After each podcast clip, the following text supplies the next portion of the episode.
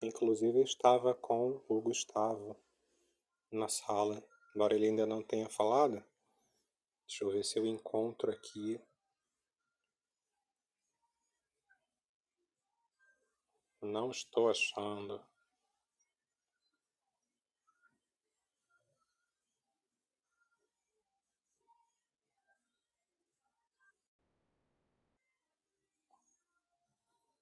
Vou refazer a introdução. Quer dizer, fazer uma introdução nova, né? Tendo em vista que eu não consegui encontrar o Gustavo que estava na sala, não estou achando ele aqui nos enviar mensagem para. Cadê? Não estou conseguindo achar. Bem, tudo bem. Vamos lá. Analita, seja bem-vinda, bom dia. Estou te convidando para subir para falar, para trocar ideia sobre quem vende, quem vende enriquece. É uma pergunta, mas como eu na sala que caiu. Bom dia, Analita, tudo bem? Bom dia, tudo bem e você? Que bom, consigo te ouvir. Consegue me ouvir bem também? Sim, consigo te ouvir. Você tem experiência com vendas? Não muito.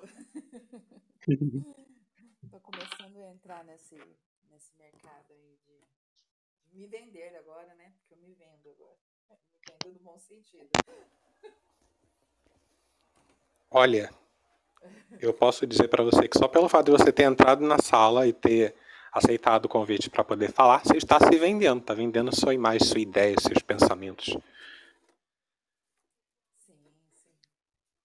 Entrar numa conversa é uma forma da gente estar vendendo aquilo que tem dentro de nós, nosso conteúdo, nosso, nossa experiência. É, parabéns pela iniciativa. Tive a ideia de fazer essa sala falando sobre. Oi? Não, pode continuar. É que talvez está saindo baixinho. Já aumentei o máximo. Deixa eu ver aqui. Colocar até o fone de ouvido para ver se consigo te ouvir melhor. Ah, sim, tá no trabalho. Tá dando pra ouvir? Agora eu tô te ouvindo. Parece que você tá no fundo da sala, mas eu consigo te ouvir. O não aumenta não sei. Mas é o fone, às vezes dá isso. No, Tudo bem. Sala, né? Eu fechei a janela daqui do quarto onde eu estou. Abafou o som do vizinho que ele amanheceu feliz, colocou o rádio para tocar música animada. E aí entra pela janela da gente mesmo que a gente não queira. Agora fechei a janela, consigo te ouvir um pouco melhor.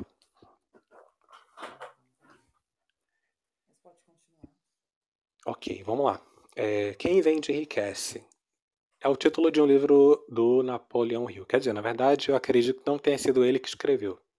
É, confesso que eu ainda não li o livro, só li a capa e subentendi que a estrutura do livro é, Pense e Enriqueça está nessa franquia do quem, vem, é, quem vende enriquece, quem assiste enriquece, quem convence enriquece, porque depois que Napoleão Hill escreveu Pense e Enriqueça, que é um dos livros que mais venderam dele, ó, o Gustavo voltou. Gustavo, seja bem-vindo novamente. Aquela sala caiu. Não consegui achar você de novo para te chamar para conversa. Estou clicando aqui para te convidar para falar. Fica à vontade, caso queira subir e trocar ideia. E aí, dentro dessa franquia dos livros do Napoleão Hill, o Pense e Enriqueça é um dos livros que mais vendeu, porque nesse livro ele faz uma proposta muito interessante. Ele diz que a fonte de toda a riqueza está dentro de nós, dentro do nosso pensamento. É com o nosso pensamento que a gente imagina uma empresa e como é que a gente vai fazer essa empresa funcionar e quantos produtos essa empresa vai vender para quantos clientes e quantos colaboradores e tal. Tudo que a gente vê que foi construído pelo homem é, ao longo da história da humanidade, no mundo, televisão, carro, telefone, cadeira, uma agulha, tudo que é construção humana é, saiu da cabeça do ser humano, saiu do pensamento do ser humano. A gente construiu isso de alguma forma. Então é por isso que Napoleão Hill diz que a riqueza está dentro de nós, dentro do nosso pensamento. Nós somos capazes de gerar riqueza para a nossa vida. E aí eu sempre gosto de comentar que riqueza não é apenas o dinheiro. Inclusive a riqueza natural é quando você pega uma semente, planta na terra, ela vira uma árvore que dá muitos frutos. E dentro de cada um desses frutos tem muitas outras sementes, ou seja, isso é uma riqueza natural, prosperidade é natural. Pobreza, miséria, essas coisas são distorções que existem no mundo que a gente vai aprendendo a, a resolver de uma forma ou de outra, seja por meio de ações sociais, solidariedade, educação, trabalho, serviço, enfim. Enriquece a pergunta que eu fiz. Ó, o Gustavo pediu para falar. Pode subir, Gustavo. Cliquei aqui. A internet não tá das melhores, eu preciso que ela melhore para poder evitar esses probleminhas. Gustavo, cliquei aqui, ó, convidar para falar. Espero que você possa subir para a gente trocar uma ideia. E tá, por que, que eu abri essa sala? Há menos de uma hora atrás eu estava dando uma aula sobre vendas. E no meio da aula, uma chamada de voz pelo WhatsApp, me foi perguntado: Léo, tem como gravar essa conversa da gente?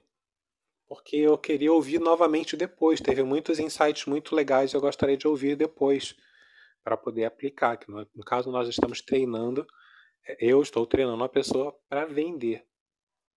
E a aula de fato foi muito boa, foi muito legal.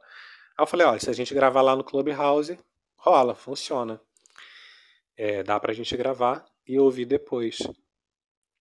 Poxa, a internet do Gustavo não tá muito boa.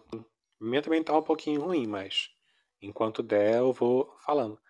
Gustavo, espera que Sim, pelo menos dando para ouvir. E depois, se você conseguir subir, porque eu mandei o convite. O convite está aberto, você pode entrar e trocar ideia com a gente. Continuando. Quem vende enriquece? Eu acredito que sim. E como eu estava falando, a riqueza não é só o dinheiro. Existe a riqueza natural, da prosperidade natural.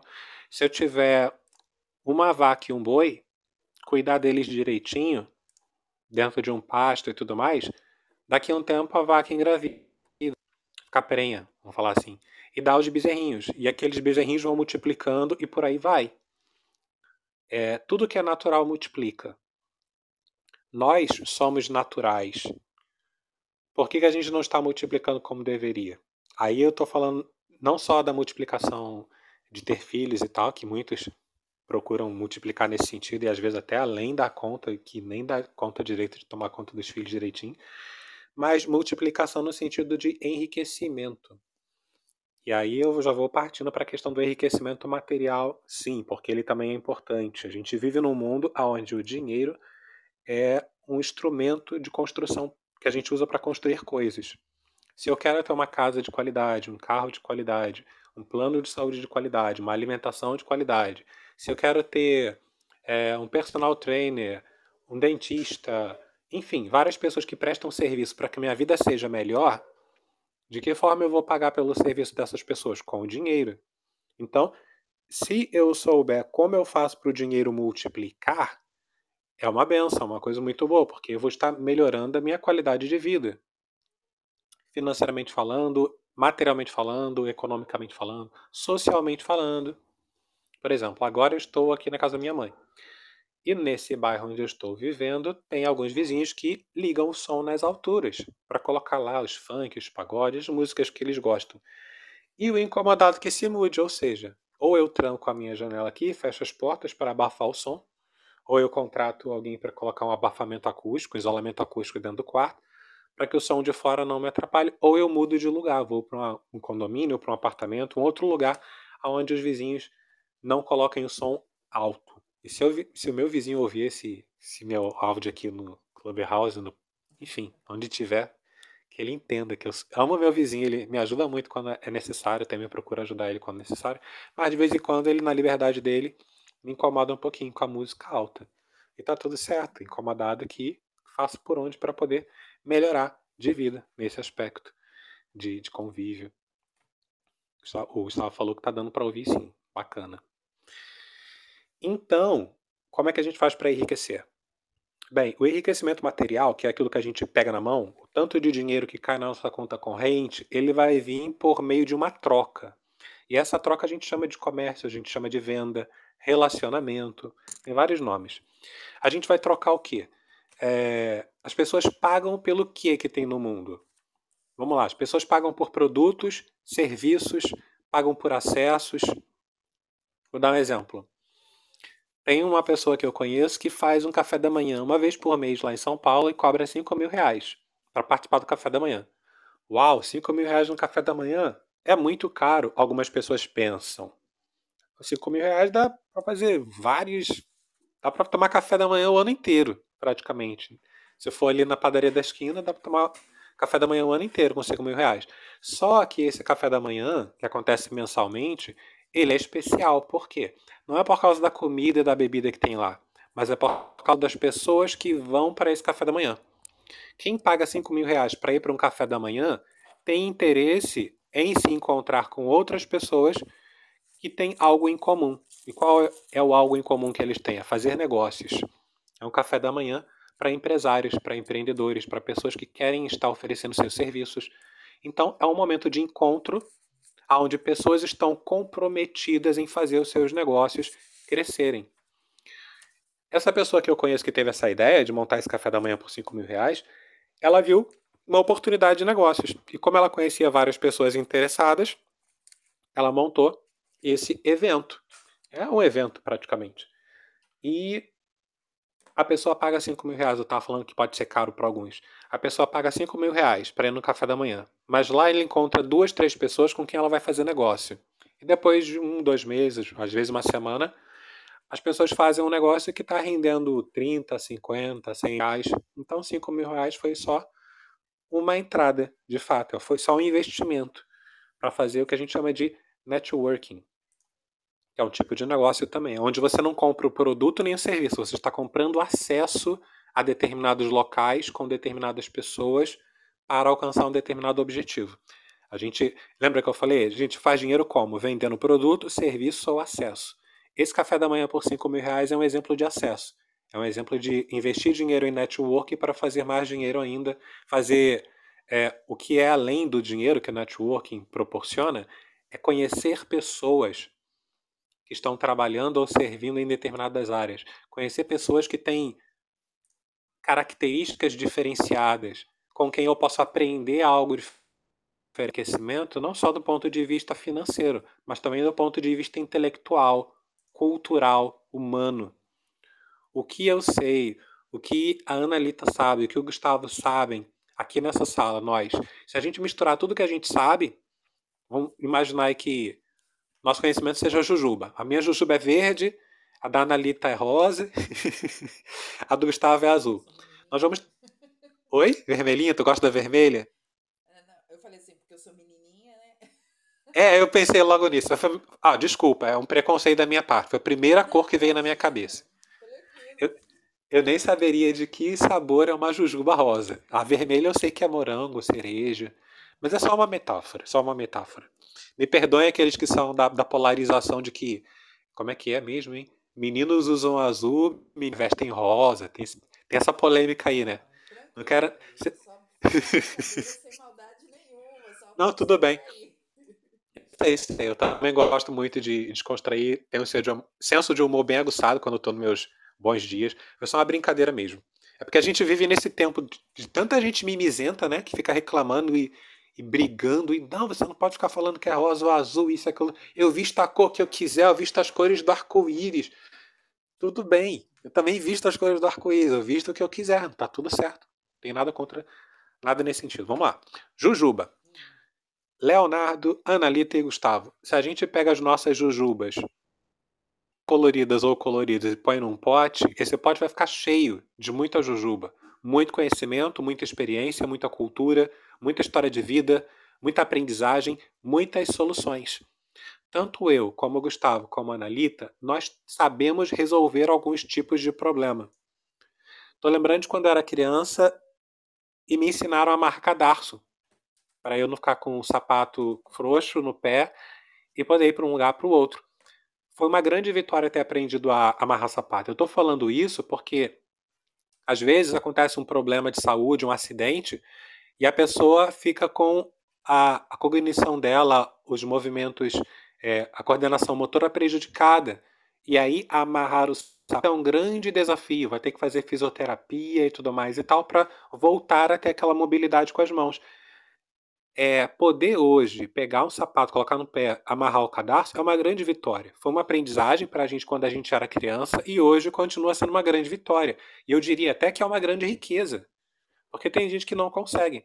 Então nós podemos ser gratos por essa riqueza que a gente tem, que é uma coisa muito simples, mas é eu estou falando isso porque, às vezes, a forma de pensar sobre determinadas situações que a gente vive, e que são muito simples, essas formas de pensar também enriquecem a gente, emocionalmente falando.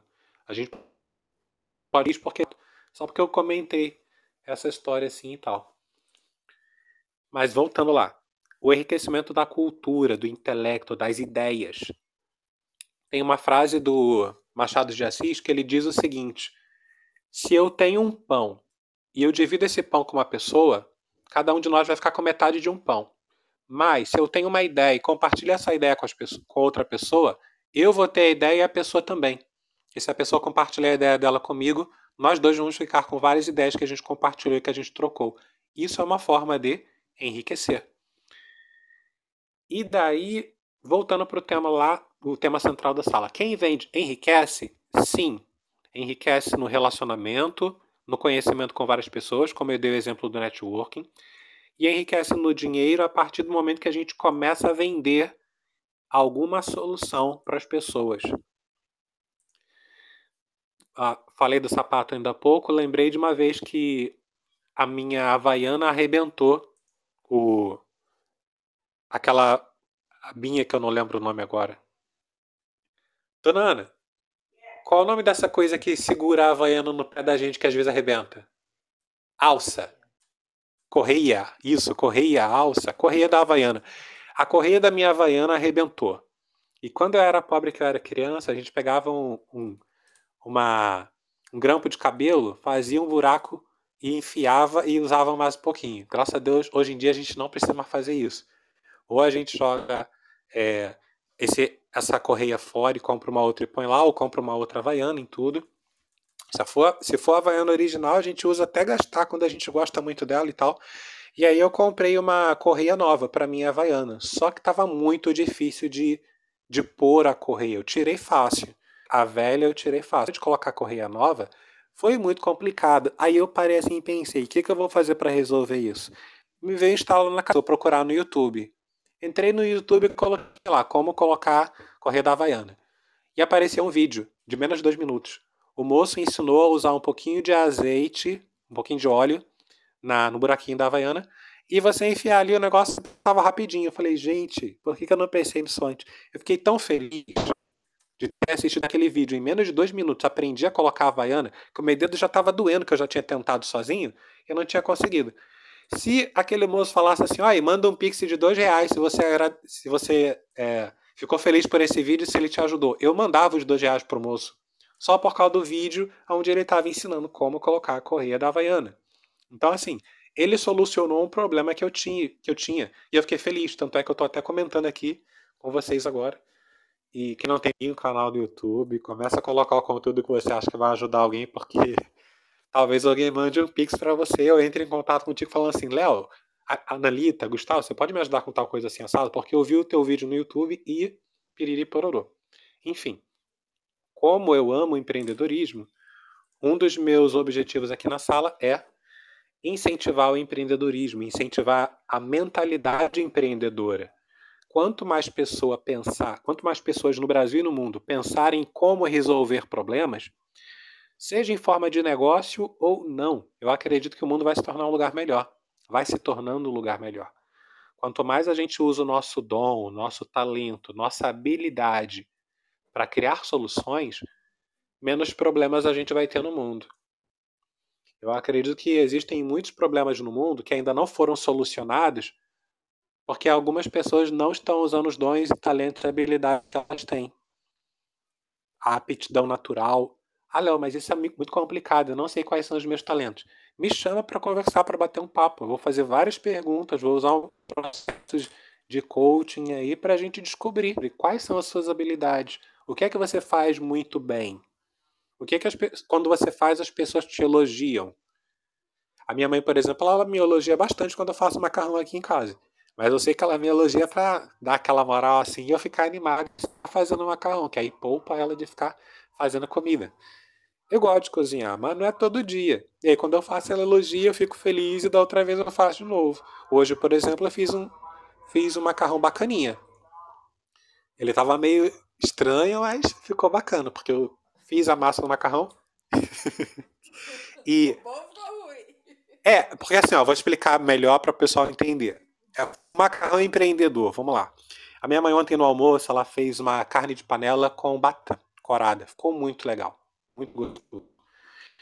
E no final da noite, na hora de jantar, eu peguei um pouco de carne, todas as batatas e deixei lá o que eu não quis. Aí hoje de manhã, quando eu fui abrir a panela, lembrei que lá dentro só tinha carne, tinha um molho de carne bacana. O que, que eu fiz? Qual a ideia que eu tive? Fazer um macarrão e colocar lá dentro do molho. Só que aí eu incrementei um pouquinho, cortei uma, uma cebola e tal preparei a cebola lá dentro, dei uma, uma refogada e tal. Ficou bacana. E depois eu coloquei o macarrão lá dentro. Mas eu coloquei um pouco mais de macarrão do que deveria, então ele ficou meio grudadinho. E eu até mostrei primeiro e falei, olha agora a hora que eu fiz. Ela olhou e falou, ah, e tal. Mas depois ela comeu. E tá com um sabor muito bom e o aroma também tá muito legal. É um talento que eu tenho, uma habilidade ir lá pra cozinha e fazer um macarrão. É uma comida que eu gosto. Agora, é, tem como eu transformar essa habilidade num negócio?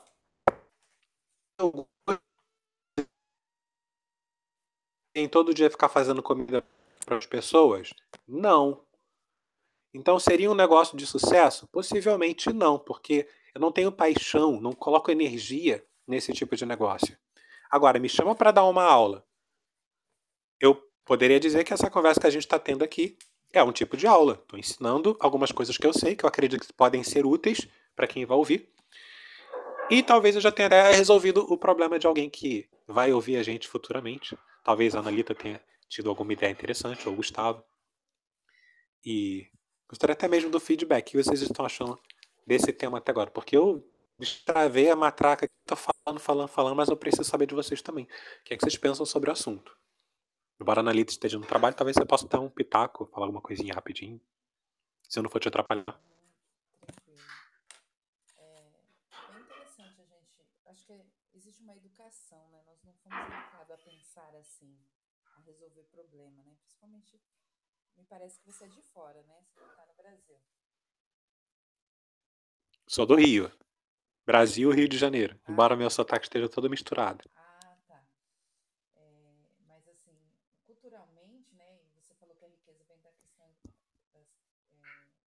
sociedade, da cultura. Culturalmente, nós somos ensinados a, a problema. Pelo contrário, achar problema, né? a ficar no problema, mas você não procura solução, né? E, e, quando você traz essa fala, assim, pessoas pagam por soluções. E hoje a gente está num momento mesmo, acho que de evolução humana, que a gente realmente quer alguém que resolva um problema, né? Que que nos ajude a descomplicar um pouco, né? Vamos dizer, se posso dizer assim. E também a evolução da tecnologia, né? Hoje em dia é, a, a, tecnologia tem tomado muito alguns lugares, né? E, e, a gente precisa evoluir como sociedade, evoluir como ser humano e, e, e pensar fora da caixa, né? Porque hoje em dia os empregos os empregos, a forma de fazer dinheiro, ela ela tá fora da caixa, né? Não é mais aquela cultura. Eu lembro quando eu tenho 41 anos, né? Mas eu lembro dos meus 15, 16 anos, você tem um emprego registrado, você, né, ficar anos numa mesma empresa, você estava feito na vida, né?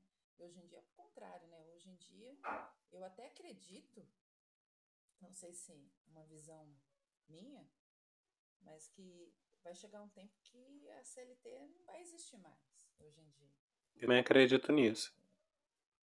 Eu, eu vejo que a gente está caminhando para um rumo que acabou a CLT, de, de ter uma educação, talvez nas escolas, educação financeira, é, de ter uma educação que nos ensine a, a pegar do recurso, né? Eu achei muito interessante quando você trouxe a fala do, do macarrão, né? E aí eu pensei assim, às vezes eu preciso ver o recurso que eu tenho, né? Que seja pequeno e fazer dele uma outra coisa, né? Você criou, você inovou, né? A gente tá usando uma metáfora no caso, mas você inovou algo, você inovou um macarrão diferente, né? Com o que você tinha. De repente você falar, preciso fazer um macarrão, eu preciso, ah, eu preciso de tomate, preciso de molho, preciso disso, preciso daquilo. Não, mas o que eu tenho, né? Eu acho que o empreendedorismo ele traz muito isso, principalmente para quem está começando, né?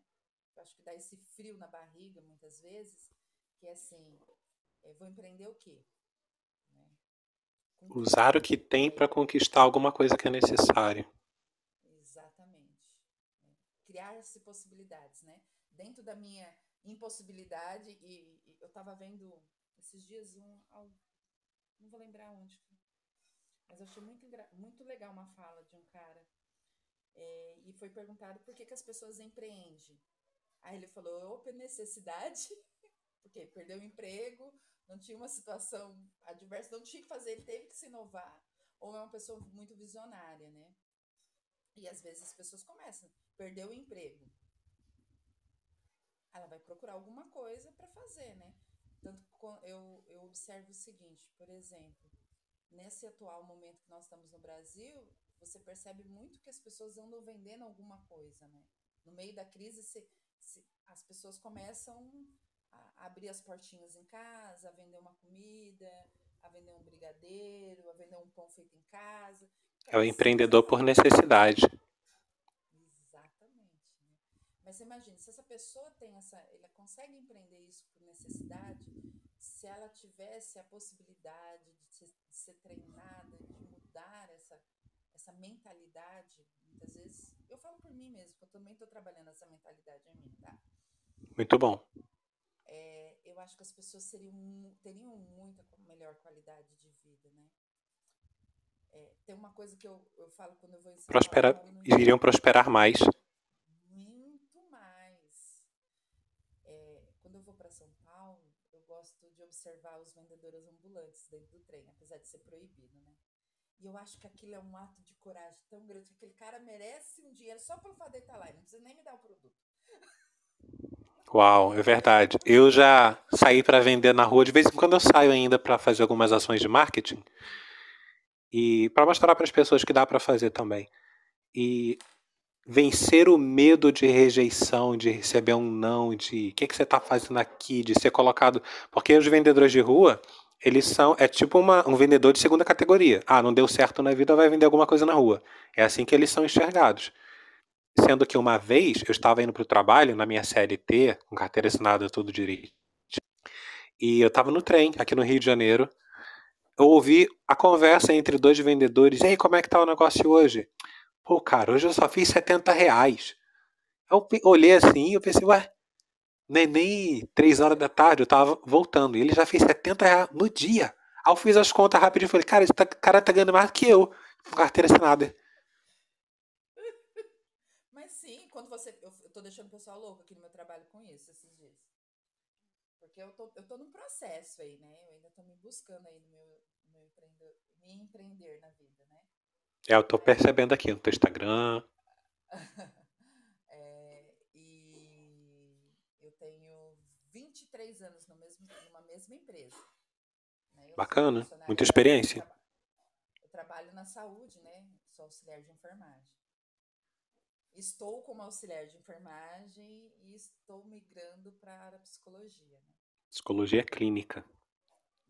Isso, trabalho com, com dependente químicos, né? Trabalho com, com dependência afetiva. Né? Terapia familiar sistêmica. Sim. Gestalt. Gestalt terapia. Vende teu peixe. Vendendo as possibilidades. possibilidades Exatamente. Pode ser, né? E a gestalt terapia ela é assim, né? Ela, ela trabalha assim com um indivíduo na sua totalidade, né? E nessa criação de possibilidades. Então, assim, na minha impotência, na impotência que eu estou é, emocionalmente, financeiramente, afetivamente, como eu posso girar potência? Quais são as possibilidades que eu posso criar? Como criar essas possibilidades? Como entrar em contato com esse novo, desse, é, desse novo que pode vir, que está na minha frente, né? E isso se dá no aqui e agora, isso não se dá no, nem no ontem e nem no hoje, né? Então, assim, é, essa nossa conversa, ela vai ser, ela tá agora. Amanhã, ela não vai existir. Ela, o que vai existir vai ser o resultado do nosso encontro, desse encontro que nós que estamos aqui, né? Então, a transformação. Sim. As suas falas do empreendedorismo, do Napoleão Rio, eu já li algumas coisas dele, já estou aqui com meu tô com meu computador aberto, já fui procurar o livro. Então, assim, você já me, me despertou algo em mim, né? Então, assim. E, e eu olhando o, a tua carreira, no caso, a posição para a qual você está se reposicionando, eu já lembro de um amigo meu que passou por esse problema de dependência química e hoje ele ajuda outras pessoas a sair da, desse, desse problema, que é um problema social, econômico, de saúde, é, tendo em vista algumas visões, até mesmo um problema espiritual. E aí eu penso, como é que eu posso conectar a Analita com o Joel? Porque eles podem fazer um trabalho muito bacana e tanto um como o outro podem criar um impacto na sociedade que vai trazer muito benefício para pessoas que passam por esse problema. Eu já vou criando, é, tendo em vista o nosso encontro, essas possibilidades. Que são os efeitos, como você estava falando, uma pessoa afeta a outra no bom sentido. É, a gente se afeta, né? E afetividade tem a ver com como eu me afeto, como você me afeta, como eu te afeto. A diferença é, é, é, é isso, essa transformação. Esse é o encontro, né? Nos encontramos, né? E que bom que nos encontramos, né? Porque nesse encontro estamos nos transformando, no, é, estamos aprendendo, é, estamos é, criando conhecimento, criando possibilidade, e essas possibilidades vai gerar multiplicação, porque não fica só para mim. Porque a minha transformação, a sua transformação, transformação das pessoas que estão aí nessa sala, ela vai gerar transformações em outros. Né? A transformação de que quem vai ouvir a nossa conversa daqui a uns mais horas, daqui a um tempo. Trabalho que eu desenvolvo com a dependência química já vai fazer um ano, né? Eu desenvolvo, eu atendo os pacientes e atendo familiares, né?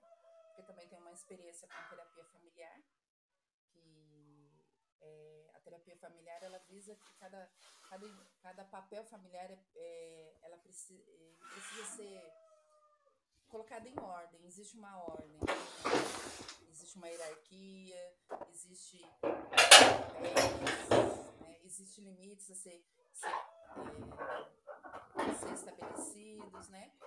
E, e eu faço, facilito um grupo para familiares e dependentes químicos, que assim, estamos tendo um aproveitamento. Esses dias eu estava conversando com ele, a gente estava fazendo um, uma análise, né? Um, tentando analisar até para se melhorar, né? Nosso empenho com isso. É um trabalho totalmente voluntário. E a gente tem um aproveitamento aí de 70% a 80% das pessoas que vão no grupo de, de transformação, de melhorias. Uau! É, não, muito, muito bacana, assim, os resultados. Causando impacto positivo. Totalmente impacto positivos, assim, principalmente para os familiares, porque a família, quando a gente fala da dependência química, as pessoas não olham a família, a família adoece junto.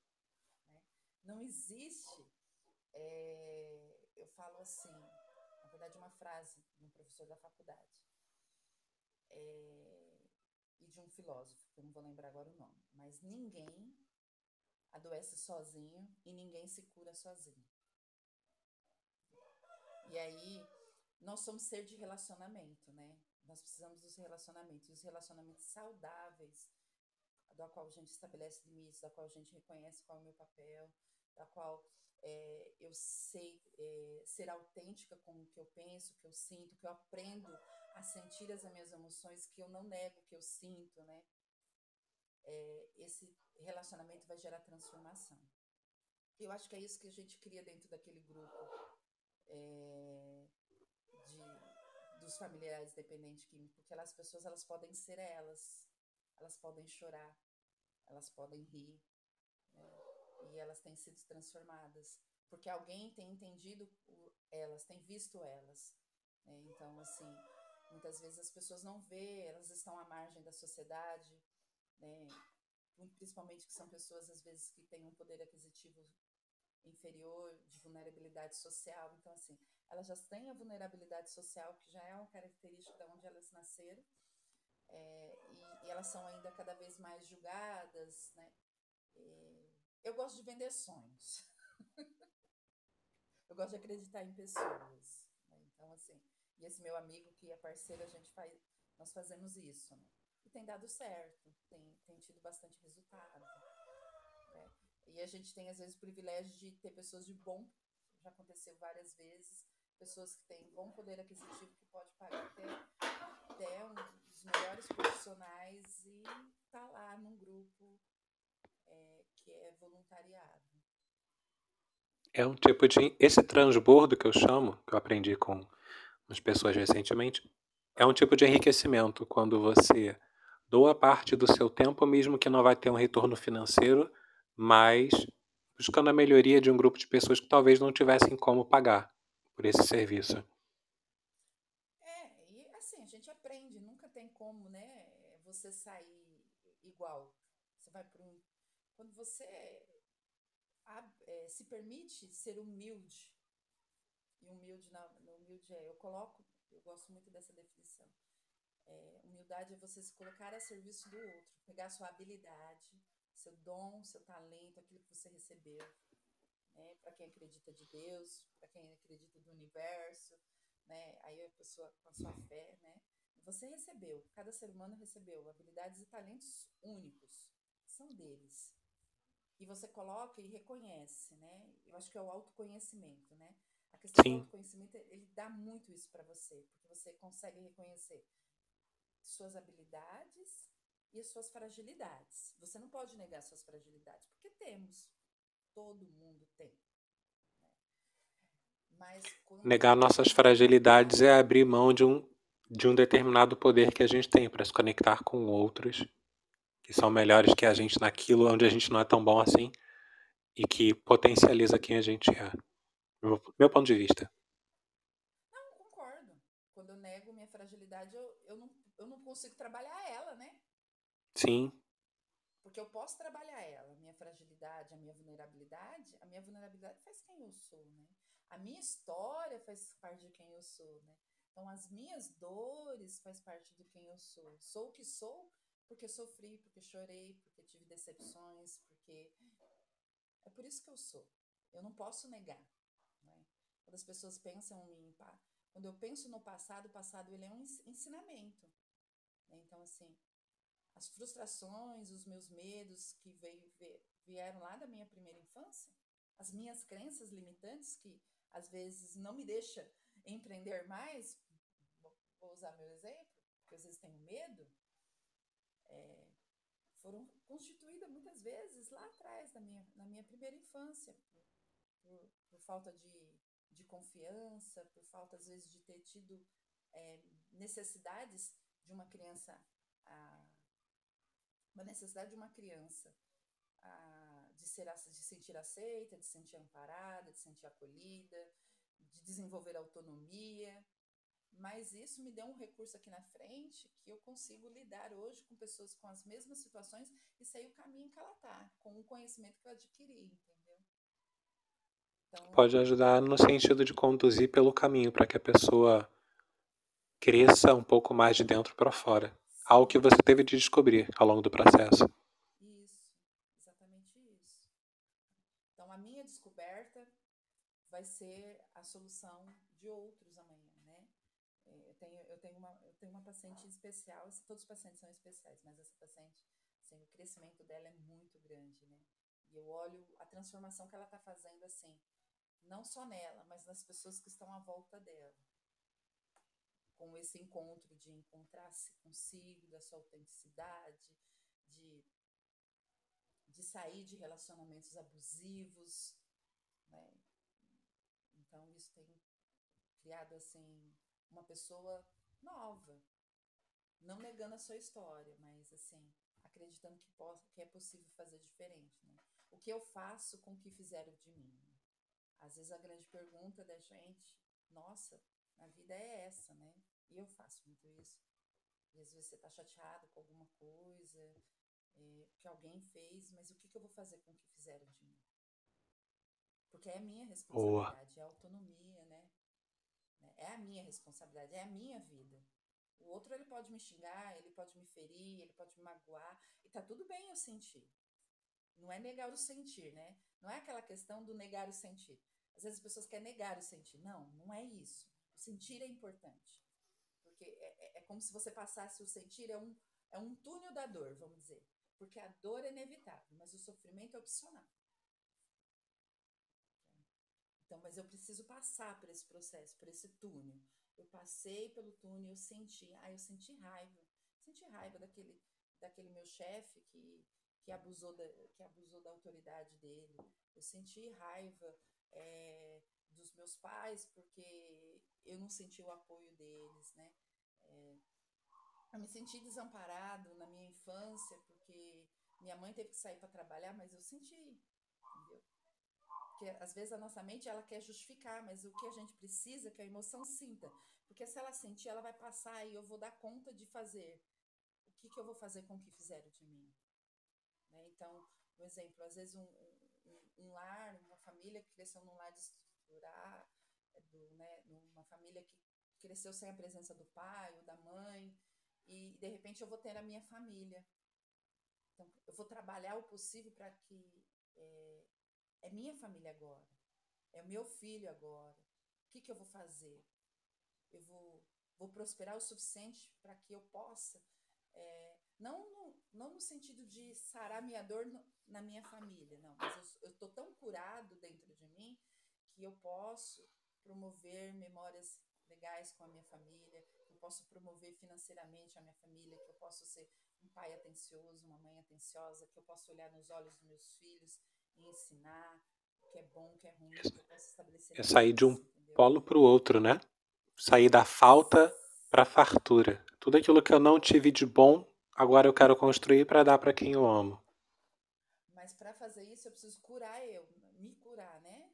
Exatamente. Essa cura, porque a gente vê muito o papel inverso dos pais. De muitos pais falando, ah, eu vou dar para meus filhos que eu não tive. E tá errado, porque ele tá querendo curar a dor dele. É, e às vezes quer curar isso com objeto, coisas. Sim, com carro, com vício, a própria droga, né, que a gente vem falando. A dependência química é, é, é, é a falta. Por que, que as pessoas vão para o uso? Porque ela vai buscar dentro daquilo uma falta que ela é tão grande, é tão avassaladora, é tão dolorida que ela precisa entorpecer-se para ela não entrar em contato. Verdade. Não é, não é buscando ser san... não é falta de caráter, buscando uma solução no lugar errado. Né? Eu falei demais já, né? Não, muito bacana, tá tá enriquecendo. Tu tá vendendo seu peixe, tá enriquecendo a sala e todo mundo que entrar aqui vai ser enriquecido nesse sentido. Meu ponto de vista. Não, tudo bem. É que eu gosto de falar, né? Bacana, tá no lugar certo. Clubhouse é, é a, a rede social para quem gosta de falar. eu me senti bem à vontade de falar aqui. Geralmente eu mais, eu mais ouço aqui no Clubhouse. Mas eu me senti à vontade. Acho que essa temática tem que... a ver comigo. É, pois então, vamos lá. O que, que, que você vai vender agora para começar a enriquecer? Não só no sentido emocional, já enriqueceu bastante a gente emocional, com essa questão do, do se olhar por dentro. É, deixa eu te fazer uma pergunta. Quando é que você vai é, lançar o livro falando sobre ousar ser quem a gente é de verdade? Quando é que o teu livro Ouse Conquistar-se vai sair do papel e vai vir para nossa mão? Ou vai sair no PDF e vai vir para nossa tela do celular ou do computador, para a gente conhecer um pouco mais da sua visão de mundo? É, nunca tinha pensado. Não, mentira, já pensei em escrever um livro. Não tinha pensado nessa temática aí, não.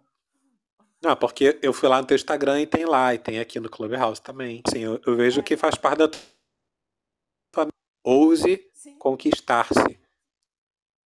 Sim, sim. Esse, esse Eu vou falar para você o que eu imaginei. Eu imaginei que a gente é como se fosse uma ilha e a gente está nadando perdido, assim, náufrago no meio do, do oceano, sem nada à vista. De repente a gente vê lá umas gaivotas lá no fundo do, da linha do horizonte, começa a nadar naquela região, e quanto mais a gente nada, mais a ilha vai aparecendo, e quando a gente chega na ilha, a gente descobre que aquela ilha é a gente. Eu, caramba, a ilha sou eu.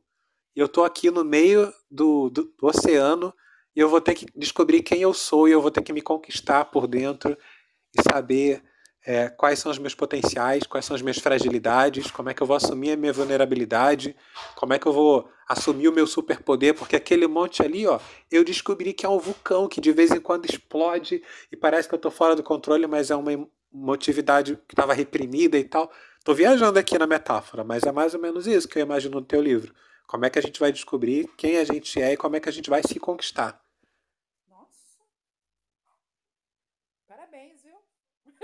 É, é, é, o nome disso é criatividade. Não, mas é que a criatividade tem muito a ver, né? Eu acho que a gente tá É uma metáfora. Eu acredito muito em que a gente consegue se conectar com, com, com um campo um do outro, né? É verdade. A gente atrai no universo as pessoas que estão na mesma frequência que a gente, tanto para o bem como para o mal. E aí eu costumo dizer que pro mal não é tão mal assim, porque se aparece alguém na nossa vida é, que nos causa algum tipo de dificuldade ou problema, a gente precisava aprender alguma coisa com essa pessoa. Por exemplo, o Hitler ele é um grande exemplo para a humanidade do que não deve ser feito. Tem inclusive um documentário na Netflix que fala sobre vários ditadores, inclusive Hitler. Eu, eu confesso que assisti aquele documentário por curiosidade, mas foi me dando um nó no estômago, uma coisa meio ruim. E aí eu me perguntei, cara, por que, que eu estou vendo isso?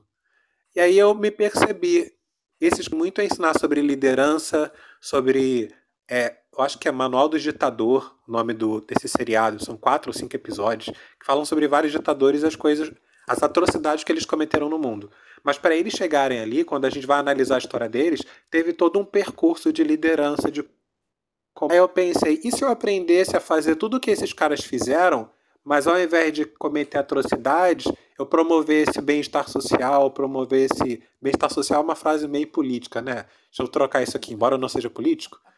É, como lá, é bem-estar emocional bom na minha vida e promover-se, como aqueles ditadores fizeram, só que sem ditadura. Oi? Uhum. Não, eu achei que tá, tá bom é, bem-estar social. É que eu estava lendo isso ontem, eu estava lendo sobre política, neoliberalismo e tal, essa palavra ficou meio que na minha cabeça. Eu estou tentando entender o que, que aqueles caras queriam dizer com, quando diziam em promover o bem-estar social. Porque é uma palavra bonita, mas na prática a gente não, não viu. Enfim, vamos falar de política agora. Voltando ao teu livro, Ouse Conquistar-se. Quero ler esse livro, Analita. Temos a presença aqui na sala rapidinho, deixa eu comentar. Letícia, fica à vontade para subir aqui, trocar uma ideia com a gente. Eu reparei que você entrou na sala. Estou te convidando para falar, fica à vontade. Para vender o seu peixe, a gente está falando sobre quem vende enriquece. Vender o quê? Como aqui a gente não está vendendo ainda nenhum produto físico, a gente está vendendo ideias, está trocando ideias, conceitos. Na verdade, é troca, né? A gente nem está vendendo. A gente está vendendo sim, comprando com a atenção. Eu estou prestando atenção na Analita e quando ela fala, eu estou comprando a ideia dela. Quando ela para para me ouvir, vice-versa, o Gustavo também, que não está com internet muito boa. E a gente está aqui trocando, estamos enriquecendo em termos de conhecimento, de emocional, de espiritual. Mas, Analita, vamos lá, tu não me respondeu. Quando é que tu vai lançar o teu livro? Pôr uma data, né? Pra me desafiar. Você tá me desafiando, né? Eu tô, tô te desafiando. Porque tu gosta de falar. Quem gosta de falar já tem conteúdo. Ó, por exemplo, eu posso te ajudar a fazer um mapa mental do teu livro. Uau! Baseado no mapa mental, você já vai saber que tipo uma árvore. Você vai ter uma árvore numa folha de papel com os vários temas, o tema central, os temas adjacentes e tal. E aí se você abrir salas no Clubhouse e começar a falar sobre aquele assunto e trocar ideias e tal, as gravações das salas sobre aqueles temas podem ser transcritas e organizadas direitinho já vira o teu livro. Bacana, gostei. É uma, é uma possibilidade.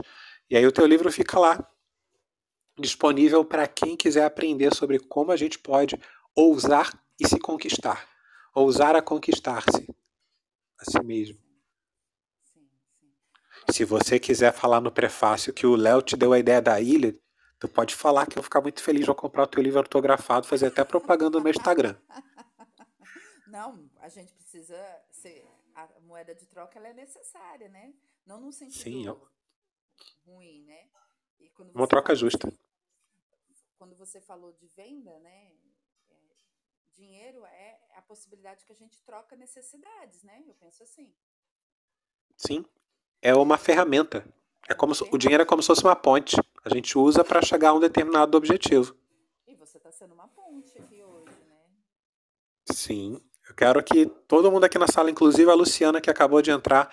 Luciana, seja bem-vinda. Pode subir aqui para trocar uma ideia com a gente se você quiser. Estou apertando aqui para te convidar para falar. É, o meu objetivo é que todo mundo que entre aqui na sala ou passe aqui pela sala aprenda que. Aprenda não, perceba, né? Ou aprenda se quiser aprender que empreender é algo natural. Como eu falei no início, a gente pega uma semente coloca ela na terra, planta ela na terra, essa semente vai crescer, ela vai virar uma árvore e vai dar muitos frutos com várias outras sementes. Ou seja, empreender é esse processo de transformação. Do meu ponto de vista, empreender é um processo de transformação. Uhum. Tem aquele sistema híbrido no qual a gente vai para uma comunidade carente, onde o pessoal não sabe nada de negócio e tudo mais. Começa a ensinar sobre negócios para eles. Eles começam a montar o negócio deles. Mas no primeiro momento eles não têm como pagar a gente pelo ensino que a gente está dando. Mas só pelo fato deles estarem começando a gerar a renda deles e estar saindo numa situação complicada para uma situação melhor, economicamente falando, já é um impacto social, já é um retorno, é um lucro. Então tem o empreendedorismo social que gera o dinheiro e tem aquele que está focado em gerar o impacto na vida das pessoas, a transformação na vida das pessoas. E essa transformação, no meu ponto de vista, é um tipo de lucro. Muito, porque se a gente tem um. Eu estou ouvindo você mexer o papel. É... Tá Desculpa, eu te interrompi. Está ouvindo mexer o papel? Eu estou mexendo meu caderno aqui, eu vou anotar. Pois é, eu já estou imaginando você mexendo na agenda e marcando a data. Nesse dia aqui, meu livro vai estar tá concluído. O Léo ficou de mandar o mapa mental, vou cobrar ele. Vou te cobrar, Léo, eu preciso te adicionar. Eu já adicionei você lá no Instagram, estou seguindo você no Instagram. Ah, tá, então tá bom. Esse link que está em cima leva ao meu WhatsApp, se deu tudo certo, ele vai chegar lá no meu WhatsApp para quem quiser trocar ideia comigo. Eu também vou vender meu peixe aqui. Eu faço processos de. Isso, vou vender meu peixe aqui agora. Eu desenvolvi uma metodologia chamada Empreenda Naturalmente. Essa metodologia ela é baseada em sete pilares, são sete fases, e é baseada na semente, na fruta, na árvore que dá fruto. A primeira fase é a semente. Você planta a semente, ela vai criar raiz e vai gerar um broto. Esse broto vai crescer, vai desenvolver o tronco, os galhos, as folhas. Num determinado momento vai dar flores e esses, essas flores vão virar frutos. Essas sete etapas semente, raiz, tronco, galhos, folhas, flores e frutos é, é um processo natural que a planta faz para poder prosperar. Prosperar é crescer. E aí o que acontece? Eu acredito que cada uma dessas fases que a planta tem para gerar o seu fruto e a sua semente é ser humano, como é que o ser humano pode também prosperar na vida? Pegar como se fosse uma semente, plantando essa ideia, fazendo um MVP, que é aquele produto inicial, serviço inicial, e dali vai estruturando o negócio no modelo de negócio e vai criando as redes de relacionamento, são os galhos, é o network, é o netweaving, e vai criando as conteúdo, que é o branding pessoal e o branding da marca, o branding da empresa, e vai gerando as flores, que as flores é o que atrai o beija-flor, atrai as abelhas, os insetos, para ter a polinização e ter os frutos. Os frutos são os resultados. As flores, o, o período da floração, é a campanha de marketing, é um funil de venda. Enfim, eu acredito que a metáfora da árvore que produz frutos, ela tanto serve como símbolo para mostrar como é que um negócio pode funcionar de maneira perene, ad infinitum, enquanto a gente estiver vivo o negócio vai funcionando, e até mesmo depois que a gente morrer, como também serve para mostrar quem é o empreendedor, a pessoa que vai empreender. Eu várias vezes na Bíblia eu vejo nos evangelhos Deus comparar o ser humano com uma árvore que dá frutos. Jesus mesmo fala: pelos frutos vocês vão conhecer as pessoas, se as pessoas são boas, se elas são ruins, e etc e tal. Então eu vejo que quando você vai montar um negócio, você tanto precisa ter a visão do que é um negócio e como pode fazer para ele desenvolver, como você precisa ter um olhar sobre quem você é e como você pode se desenvolver. Se você parar para prestar atenção nas empresas, elas são reflexo daquela pessoa que montou a empresa. O rendimento é reflexo do empresário, do empreendedor. Se o empreendedor é uma pessoa próspera, abundante, que tem uma visão de mundo rica, o negócio dela vai ter a mesma frequência, vai ter a mesma. vai ser similar, de certa forma. Se a pessoa é egoísta, é travada, é exploradora e tal, o negócio dela vai ser parecido. Então, quem eu sou? O que, eu estou fazendo no mundo? Quais são os meus dons, talentos e habilidades? Como é que eu posso usar meus dons, talentos e habilidades para gerar produto, para gerar serviço, para gerar solução, para gerar satisfação? Estou lembrando agora de uma ocasião é, na qual eu estava saindo de uma depressão muito braba, onde eu quase, é, quase não, eu tentei tirar minha vida, que a depressão estava muito ruim. E quando eu estava saindo do processo de depressão, eu tive a oportunidade de fazer trabalho voluntário no hospital pediátrico, trabalhando com crianças. E qual era o meu serviço voluntário lá? É chamado Biblioteca Viva. Nem sei se esse projeto ainda existe. Ele era inclusive patrocinado pela Brink e tal. Nesse projeto, a gente pegava uma mochila cheia de livros infantis e a gente ia para a enfermaria, para o ambulatório e a gente fazia leitura de histórias infantis para as crianças que estavam no hospital. Enquanto a gente fazia a leitura daquelas histórias, as crianças iam se envolvendo com o enredo, com os personagens e tal, e até esqueciam que estavam dentro do hospital. Era um trabalho voluntário onde eu não tinha nenhuma ajuda de custo, nem mesmo de passagem. Mas o prazer que eu tinha em ser útil, usando a minha voz, a minha habilidade de ler uma história para aquelas crianças, era um, nem dinheiro me paga o que eu sentia. Era algo muito bom. Então, assim, às vezes a gente sabe ler e não está lendo. É, eu lembro que na época aconteceu uma coisa muito curiosa, que foi o meu vizinho ao lado da minha casa, ele era criança, hoje em dia já está quase um homem já. Ele, quase um homem, eu digo assim, em termos de ser adulto, e hoje está saindo da adolescência para a fase adulta. Ele falou assim para mim, ele tinha quatro anos, ele falou, Léo, você tem a voz igual a do Batata.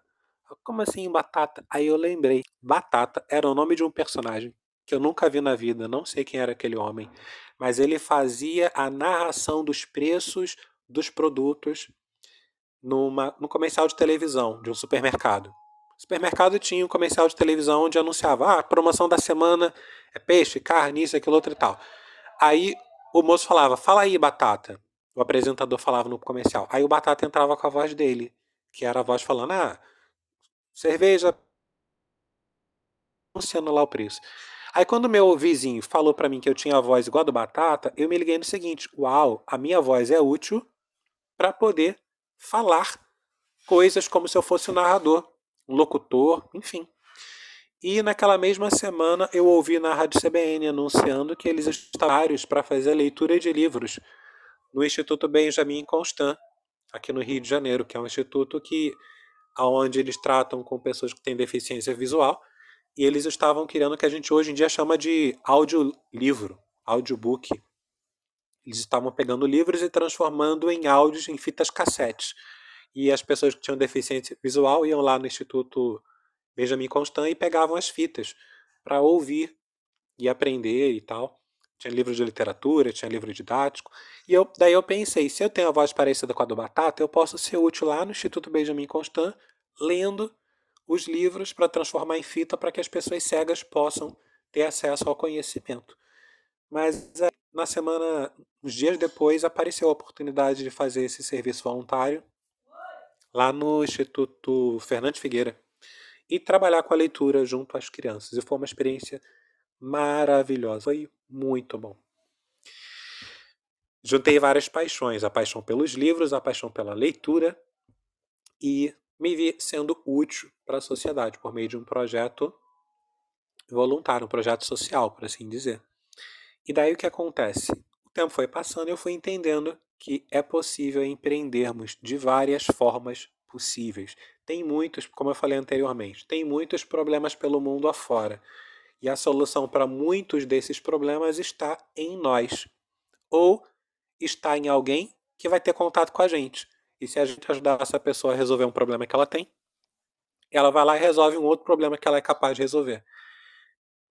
E daí essa corrente do bem vai num efeito borboleta, num efeito cascata, no efeito dominó, como quiser chamar, propagando, exponenciando a solução de problemas, a satisfação de necessidades, é, enfim, a vida vai se tornando melhor. Eu acredito muito que o empreendedorismo tem esse potencial de transformar a vida para melhor, desde que a gente tenha uma visão interessante nesse sentido. Tanto transformar a nossa vida individualmente falando, como a nossa vida coletiva, a vida da nossa família, das pessoas que a gente ama, do nosso bairro e da nossa nação, do mundo como um todo. Ter essa visão mais global de um mundo como um todo. Bem, vendi meu peixe. Quem quiser aprender sobre empreendedorismo, quem quiser montar, fazer transição de carreira, montar um próprio negociamento que já tem, aproveitando essa oportunidade que o digital nos oferece de transformar o nosso conhecimento em produtos digitais, seja por meio do áudio, por meio do texto, por meio de vídeos, enfim, tem vários formatos de produtos que a gente pode criar e vender no digital, sem ter, é, como é que a gente chama? Sem ter estoque. Eu, por exemplo, eu dei a ideia para a Analita fazer um livro. Quando a gente fala de livro, a gente pensa num objeto físico que a gente pega, abre e tem as páginas e tem as ilustrações, as palavras, mas também tem o e-book, o EPUB, o MOB, que são formatos de livro digital, que dá para escrever uma vez, colocar lá na, na Amazon e distribuir para o mundo inteiro. Tem brasileiro lá no Japão que pode comprar o livro da Analita que está aqui no Brasil. Enfim, agora eu que falei demais. É, Analita, tem algo a dizer mais sobre esse nosso assunto? Reparei que você fechou o microfone. Talvez você esteja ocupado, talvez não.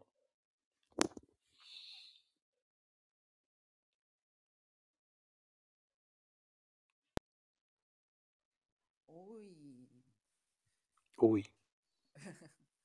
Não, acho que falamos bastante, né? Você plantou Sim. uma sementinha aqui, tá? E para você quais seriam. Maravilha! Quais seriam suas considerações finais? Que já... Olha, eu queria agradecer, né? Eu acho que foi um papo tão, tão rico.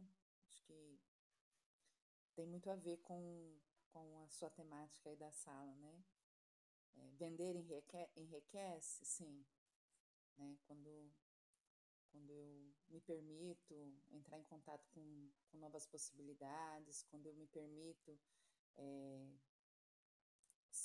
sentir, né, sentir as, as coisas, quando eu me permito é, aprender, né, sentar, sentar no banquinho do, do aluno, eu gostei muito dessa terminologia, eu vi esses dias. Analita. Oi. Eu tô, eu tô, eu tô, eu tô compreendendo assim. Sentar no banquinho do aluno e do professor ao mesmo tempo. Porque quem ensina aprende, quem aprende tem a capacidade de ensinar. Estou lembrando de, uma, de, um trecho do evangelho que eu li hoje. Eu compartilhei o evangelho com as pessoas no meu WhatsApp. Tem uma lista de transmissão. Eu leio um trechinho do evangelho todo dia e faço um comentário. O trechinho que eu li hoje, Jesus estava falando assim que o discípulo não é maior do que o mestre. Porque se o discípulo for bem instruído, ele vai ser como se fosse o mestre. E aí você está falando sobre essa questão de da gente dar oportunidade para a gente mesmo, para a gente aprender. E eu estou vendo isso, essa possibilidade. Sim, sim. Jesus deixou um dos maiores ensinamentos de como, como ser, né? Ser autêntico, de ser, saber qual é a sua missão, de saber sua identidade, né? Jesus era o cara que sabia a identidade dele, por isso que ele passou pelo que passou, né? Senão... É verdade, ele sabia quem ele era.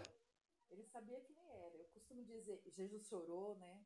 É, eu costumo usar muito, muito esse exemplo. É, quando Jesus foi orar com Pedro, Tiago e João, na, na, noite que ele ia ser traído, né? E eu falo que ali ele entrou em contato com, com medo, né?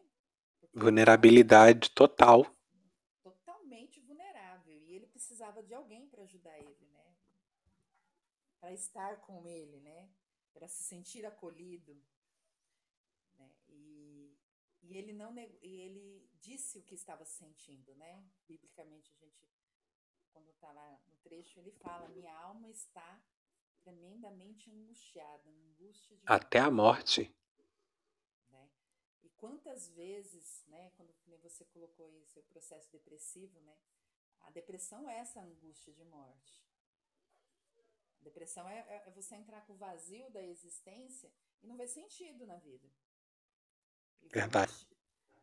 E o, que te, o que te levou a ter sentido na vida foi um projeto social. Olha que interessante. Exatamente. Você foi para um projeto e aquilo te deu sentido. Olha, eu posso usar a minha voz. Eu posso ser eu posso... útil, contribuindo. E é isso que nos move, né? O que nos move, o que nos dá energia, é esse sentido. E esse sentido tem a ver com, com a minha identidade, com o meu individualismo, né? com a minha individualidade, mas tem a ver essa individualidade em serviço para o outro. Não Conectada com a coletividade. Não que eu quero. Eu não preciso ser quem eu não sou para caber no, no contexto da, da, coletividade. Eu posso ser quem eu sou e me encaixar no coletivo sendo contribuinte. Isso é poderoso. Isso é muito poderoso, porque você é você. E cada um Exato. é você. Eu sou eu e você é você. Eu faço as minhas coisas, você faz as suas coisas. Mas se encontrarmos, teremos ideias, é, vamos compartilhar, vamos crescer, vamos chorar às vezes, se necessário for, e vamos evoluir nesse mundo, né? Então, Exatamente, vamos prosperar. Vamos crescer o máximo que a gente puder dentro da nossa essência, dar o máximo de frutos possível. Não é uma receita, né? A receita é ser você. Isso. É Ouse conquistar-se. Para ser você, às vezes você vai ter que dar conta desse processo. voltando para o Evangelho, Jesus ele nasceu para trazer a salvação. E para ser ele, ele teve que passar pela angústia de morte. Porque era aquilo que era para ele. Era um projeto voltado para algo muito maior do que só viver ali no, no Oriente Médio, em Israel, em Jerusalém. Era algo muito maior, que afetou o mundo inteiro para quem acredita. Sim. É, aí vai questão de fé, né? Cada um...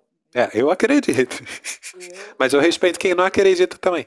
Tem gente que fala assim, não, ele era só um mito, era só uma lenda. Então, tá bom, é uma lenda muito instrutiva, que me ensina a dessa, e faz crescer a dessa. Me, já me livrou, essa lenda já me livrou de várias situações muito complicadas. É, e a gente precisa entender que morte é essa, né? Às vezes eu preciso morrer para minha escassez. Às vezes eu preciso morrer pro meu medo. Verdade. Morrer pra minha apatia. Né? É que, é. Assim, que morte é essa, né? Porque, às vezes, eu garanto que para você morrer para aquela depressão, deixar aquela depressão para trás, foi um esforço fenomenal. Morri. Foi, eu precisava morrer a dor que eu sentia naquele momento, deixar aquela identidade de dor e assumir uma identidade de calma aí, vamos tratar com isso?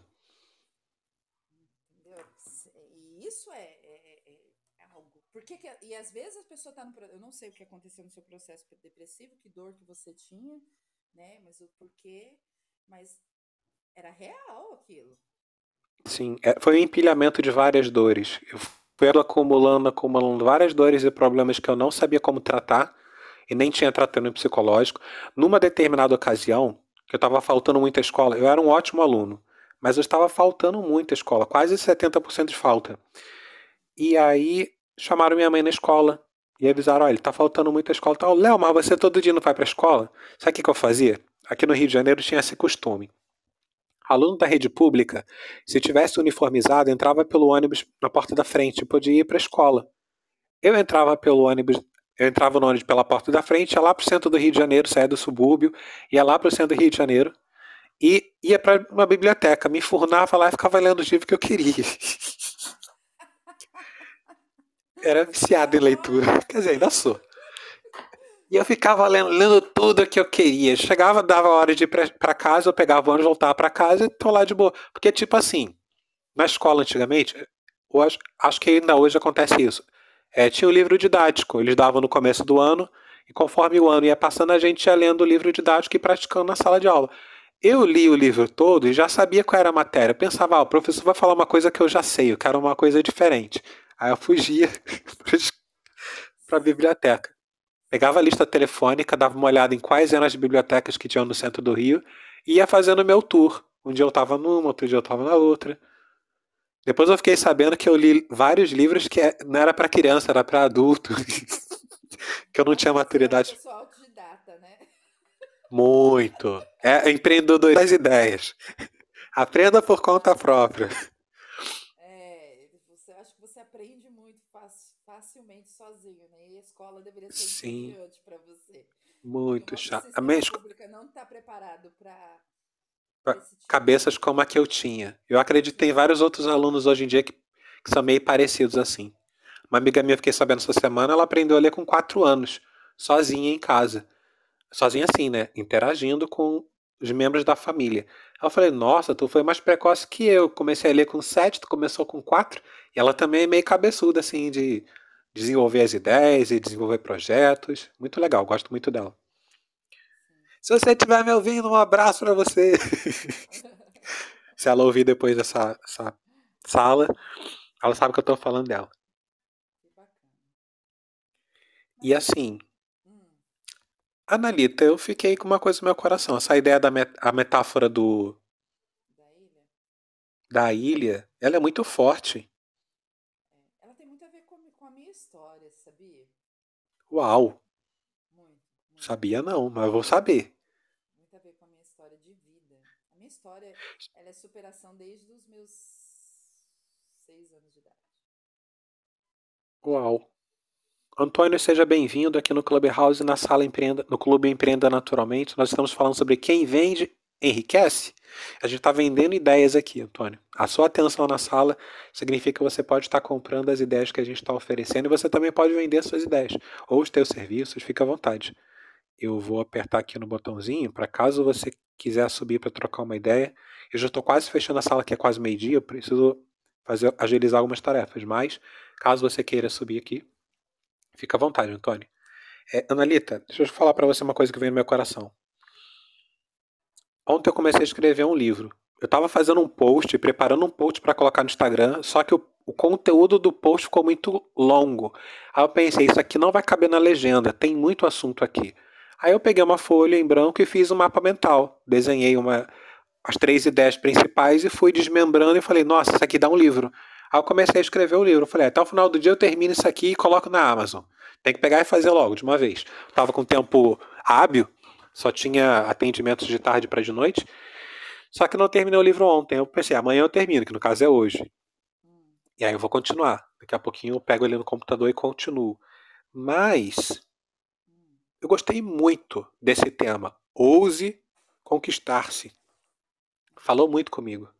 Porque tem tem a ver com autoconhecimento, tem a ver com, com autoconfiança, tem a ver com autoestima, tem a ver com essa questão da identidade, do, tem a ver com empreender a vida. Da gente colocar a nossa energia na vida para a gente descobrir quem a gente é e montar. Não é nem o eu SA, que é, falando assim, parece até que eu estou mercantilizando a nossa identidade ou, ou quem a gente é. Mas é no sentido de construir algo. Tá entendendo? Eu gostaria de desenvolver essa ideia contigo. E quando você fala que a metáfora que eu usei, inclusive, tem conexão com sua vida, acredito que é direto nesse sentido. Se todos os dias a gente tirar 15 minutinhos para escrever, ou para falar e trocando ideias, e depois pegar esse áudio e transformar em texto, dá para criar algo interessante. Vamos nos falando. Tá bom, tá bom, já anotei aqui, já estou te seguindo no Instagram. Eu vou, vou me conectar com você no Instagram, depois eu vou me conectar aqui no, no seu zap. Mas vamos nos falando. Tá bom. É... Você plantou a semente. Na verdade, na verdade, você pegou uma semente. Olha. Que... Vou, vou, vou fazer uma metáfora agora da nossa conversa. Você pegou. Manda ver. Você pegou a semente. Sabe quando você colhe a semente? E a semente tem um processo. Adoro metáfora, tá? Ótimo. Semente tem um processo, né? Ela não, você não pega a semente e você já planta. Tem algumas que você tem que pôr para secar, outras você tem que levar para geladeira. Tem geladeira. É, vai conversa com o agricultor, você vai saber. Sim, morango a gente põe na geladeira, dependendo do local onde a gente estiver. Vernalização, processo de vernalização. Você tem que fazer esse processo. Talvez essa semente que você está me, me, me aguçando agora é uma semente que eu já há algum tempo vinha pensando, entendeu? É, uhum. Nesse meu processo aí de vida, é, há uns, acho que uns oito anos atrás eu falei, eu vou escrever um livro. Eu tinha até um título. Não era esse. Uai, pode escrever vários livros, não tem limite. Não, eu sei, mas não era esse, né? E, e, e eu tinha um título até porque eu passei por um processo de divórcio, que foi muito difícil. E nesse processo de divórcio eu, é, eu perdi totalmente a minha identidade, né? Uau! E eu não sabia quem eu era, né? Então eu, eu falava assim, Deus, quem eu sou? Eu não sei. Verdade. Eu não sei quem eu sou. Eu tava na minha relação estava tão misturada, tão simbiótica com, com, com Exatamente. Que eu não, eu não sabia o que eu gostava, como que eu gostava de vestir, o que eu gostava de comer. Eu não sabia. Né? Qual estilo de roupa, de cabelo? Sim, eu era o que as pessoas queriam ser, né? Eu falo que eu fui. É, eu fui na vida. Eu fui primeiro que os meus pais queriam que eu fosse. Depois eu fui com meu ex-marido quisesse que eu fosse. Depois eu fui que o meu trabalho quisesse que eu fosse. Depois eu fui que uma instituição religiosa quisesse que eu fosse. Né? estou nessa instituição. Passou por todo o processo de autoconhecimento. Sim. Né? Estou nessa instituição até hoje, amo as pessoas de lá, me cresci, cresci muito, mas eu precisava o meu eu, né? Eu precisava entrar Sim. em contato com o meu eu. Aí eu fui estudar, fui fazer psicologia, sou formada há dois anos, né? E aí é, o fato de estudar, quando eu iniciei o, o estudar, foi um processo do qual eu decidi que eu ia sair da mediocridade. Não queria ser mais mediana. Eu queria ser diferente.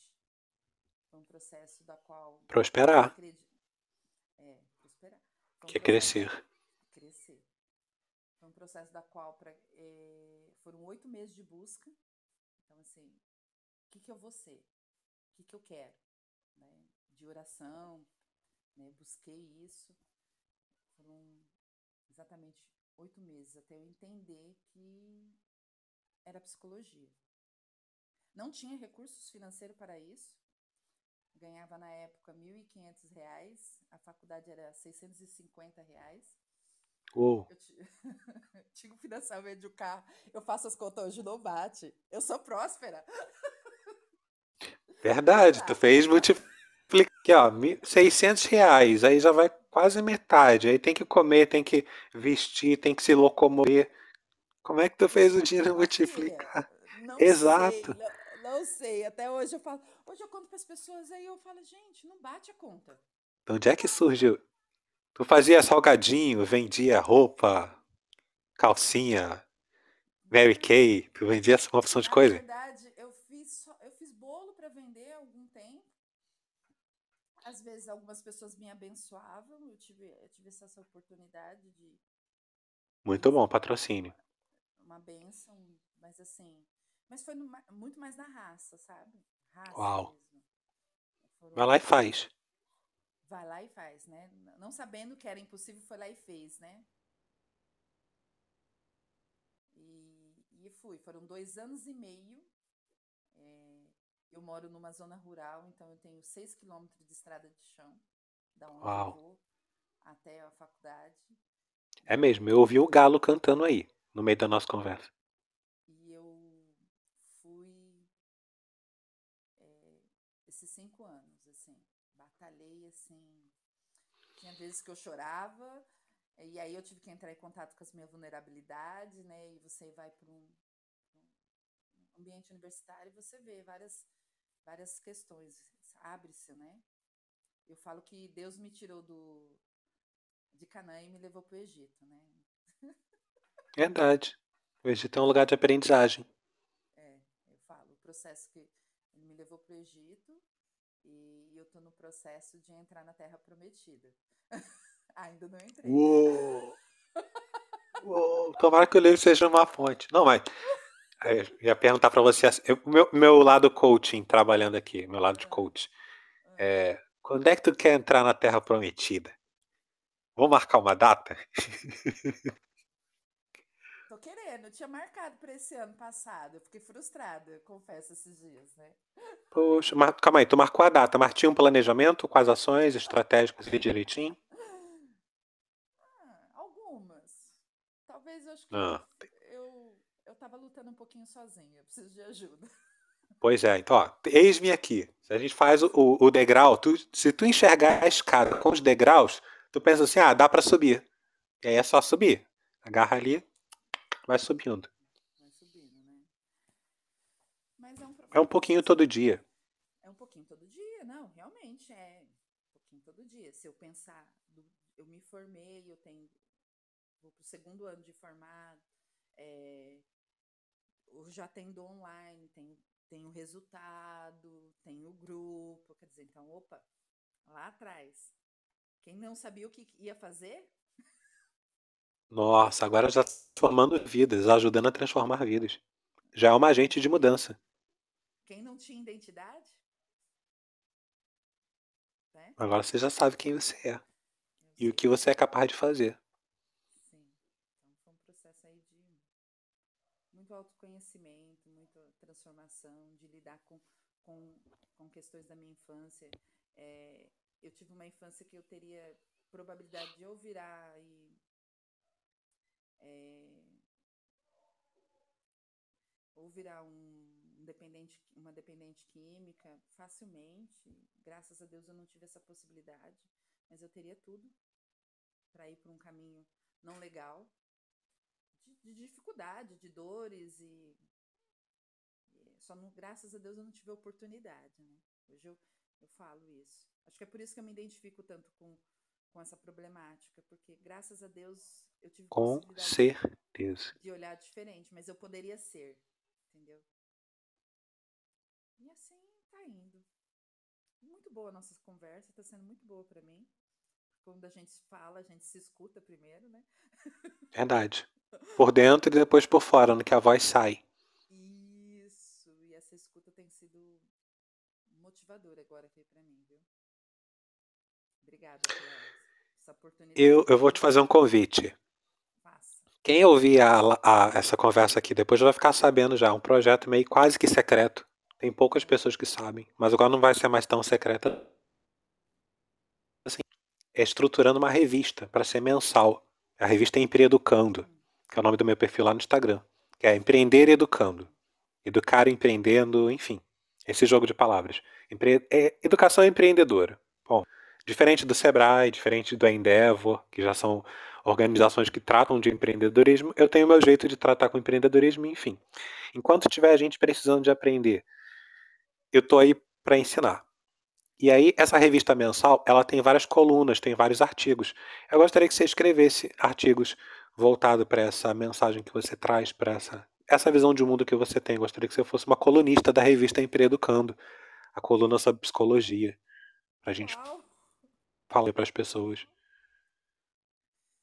bacana. É uma vez só por mês, é tipo uma carta. Escreve uma carta de amor para as pessoas. Quando eu falo uma carta de amor, é no sentido de escrever um texto que vai trazer benefício para a vida das pessoas. Eu entendo que isso é uma carta de amor. Usa-se essa expressão porque, para mim, empreender é um ato de amor também. Quando a gente está entregando uma solução para as pessoas, a gente está mostrando para as pessoas: olha, você é importante, você merece ter esse problema eliminado da tua vida. É isso. O que, que você. Ah, você pensa depois você me diz. Não vou forçar nenhuma resposta tua, não. Tu pensa, analisa. Poxa, um artigo por mês numa revista sobre empreendedorismo para falar o que eu quiser sobre. É, sobre a mensagem que eu trago para o mundo. Pensa aí você depois me diz. Beleza, vou pensar com bastante carinho. Tá bom. Muito legal. bom? Feliz em ter conversado contigo, Analita. Não sabia que você existia até hoje. Agora eu já sei, fiquei feliz. Agradeço a Deus pela tua vida, pela pelo trabalho que você está fazendo, pelo serviço que você está prestando para o mundo, para as pessoas. Que Deus possa te abençoar cada vez mais com sabedoria, com conhecimento, com oportunidades, com graça para passar pela dificuldade e, e saber que tem um- uma solução. Toda dificuldade tem solução. Às vezes a gente não percebe, mas ela tem, tá lá. E, e é isso. Eu espero que a nossa amizade seja bem Bem rica, né? pela internet, pela isso, no Vamos digital, no offline. Isso, bora vender nosso Vamos peixe. enriquecer! Não, mas enriquecer Vamos assim, enriquecer. é, Leonardo, né? Eu, eu tenho um amigo Sim, e assim, a nossa amizade é muito rica e ela nasceu assim de um encontro casual do meu trabalho e, né, e do trabalho dele. E a gente investiu tanto nessa, eh, nessa, nessa amizade, e é tão rico quando a gente se encontra, que as nossas conversas, nossos diálogos, é, assim, aquilo tem tanto valor, daria até um é livro. dinheiro, entendeu? Sim. Meu Deus do céu, ó, eu, eu tô sendo uma incubadora de ideias para você. Ah, olha, vou te falar o que, que significa isso. É, cada pessoa, ela é mais semelhança de Deus, é um pedacinho de Deus aqui na Terra. Eu e você somos pedacinhos de Deus aqui na Terra. Agora, quando a gente se encontra, quando dois pedacinhos de Deus se encontram, eles se conectam que nem pecinhas de Lego. Eu vi essa metáfora, achei muito interessante. E a gente pode se conectar de várias formas diferentes, que a pecinha de Lego pode se conectar de várias formas diferentes, criando vários projetos, várias coisas, várias realizações. Então, tem propósitos dentro de você que são similares aos propósitos que tem dentro de mim. Quando a gente descobre essas similaridades, as ideias se combinam de uma tal forma que tanto eu prospero na, na, na exponencialidade das minhas ideias, como você prospera na exponencialidade das suas ideias. De uma forma que a gente cresça por dentro e depois possa começar a executar do lado de fora várias coisas que vão abençoar a vida de outras pessoas. É como se houvesse uma reação química e a gente crescesse. Isso é ganhar na loteria, né? Muito. Isso é prosperidade. Eu gosto disso. Eu gosto desses É vida, ser humano. Ser hum- se, se- se cada um, se, se cada ser humano tomar essa consciência de que a gente pode, entre aspas, enriquecer com a presença do outro, não vai ter um mendigo na rua que a gente vai olhar e falar assim, cara, ele deve ter uma riqueza muito bem guardada, tão escondida que ele perdeu. E tá ali, ó.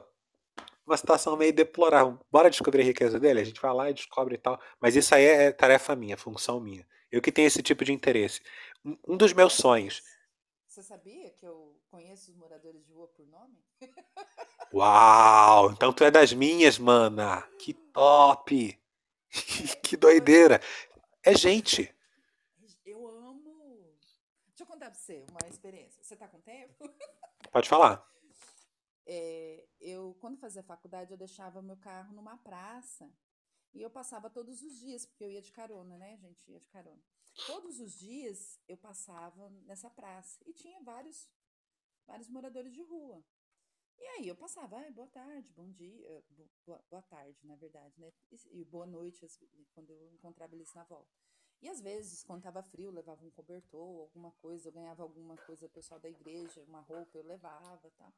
E eu fui criando uma amizade, assim, uma Sim. conexão com eles, né? E, e, e no tempo que eu estava parada, eu conversava, eles falavam da história deles, né? eh, da situação, da, da vida. E eu sempre ouvi, e amava ouvir eles, né? Eu achava aquilo muito rico. Tinha o seu Antônio, tinha. eh, e, aí eu sempre perguntava o nome. Então eu passava, ô fulano, ô ciclano, né? E, e um dia eu perdi a chave do meu carro.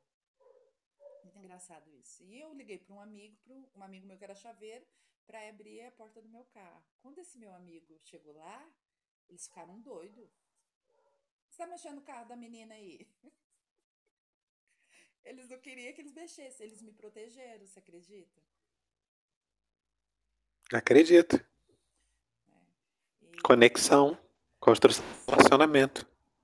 e as pessoas têm medo, né? E eu nunca tive medo.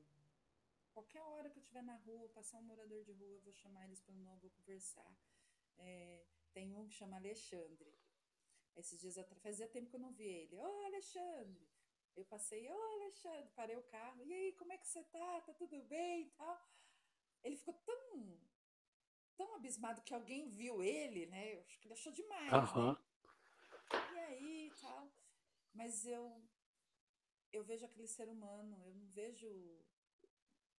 Eu gosto de me conectar com eles e aprendo muitas vezes com algumas histórias, com as superações deles. Eu aprendi muita coisa com moradores de rua. Muito. né? Tem uns que não que são morador de ruas e não parece, né? Tem o seu, seu José, que ele, ele trabalhava cuidando dos carros, às. E, e eu sempre parava para conversar com ele. Aí um dia eu fui, vou te contar a verdade. Eu, eu moro na rua. E se olhar para ele, sempre bem vestido. Então, assim, ficava horas, meia hora conversando, às vezes, quando eu tinha tempo. Faz tempo que eu não faço isso, acho que eu tô precisando fazer isso. É, dá outro livro. História dos Anônimos. História. Ó, você tá anotando tudo isso? Não, tá, tá- tá gravado. Tá, a, reprodu- a- a reprodução da sala tá ativada, a gente pode ouvir depois. Mas, assim, são experiências únicas, assim. A rua me ensinou muita coisa. A valorizar Ó, família, a e você nem valorizar... morou na rua, hein? e Aprendeu isso tudo. Sim, Eu tive umas pequenas experiências de, de morar na rua, entre aspas, para descobrir esse mundo e essas pessoas, descobrir os invisíveis, porque muitas das vezes a gente trata eles como se eles fossem. A, a gente, eu digo a sociedade, trata morador de rua como se fosse invisível. É uma coisa que a gente não gostaria de ver. É uma miséria que está na nossa frente que denuncia algo que a gente não está fazendo como poderia ou como deveria. Então a gente é quer a nossa fingir que não miséria, existe. né? Exatamente. É a É nossa a, mis- miséria. é a nossa, não é a miséria deles, é a nossa. A nossa incapacidade de, de coletividade que não conseguiu produzir algo bom, né? Caraca, isso é muito sinistro. Porque a gente às vezes ignora, né? É, de repente é o vizinho do lado que está passando por uma necessidade e tem um filho que de repente se envolveu com uma coisa errada e de repente eu poderia ajudar naquela necessidade. É meu vizinho.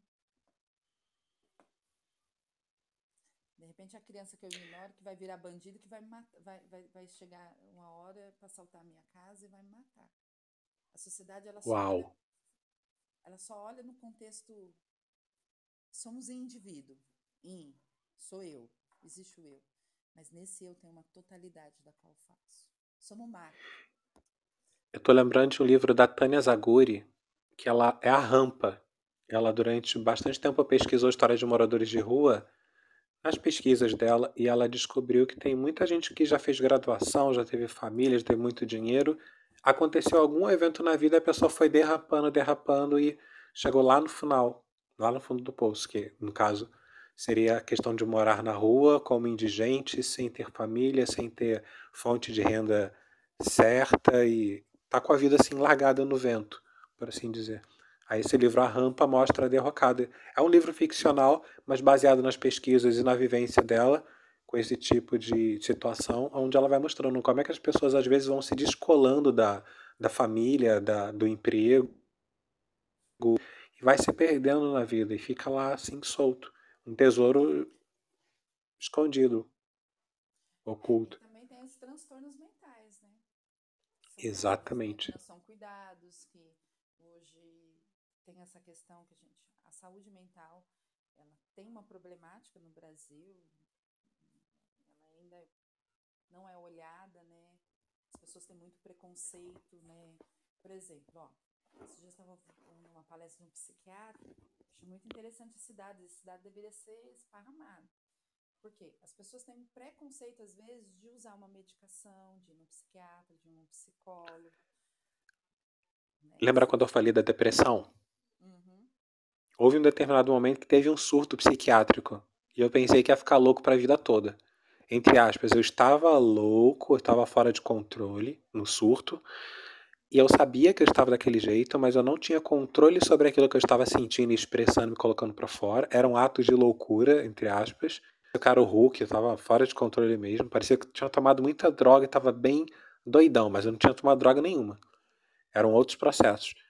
E eu pensava dentro comigo, Deus, o que está acontecendo comigo? Onde é que eu estou? Como é que eu estou vivendo esse tipo de situação? Era uma vozinha dentro de mim, eu comigo mesmo conversando. E do lado de fora o corpo sem controle. Muito doido. Como se tivessem dois de mim.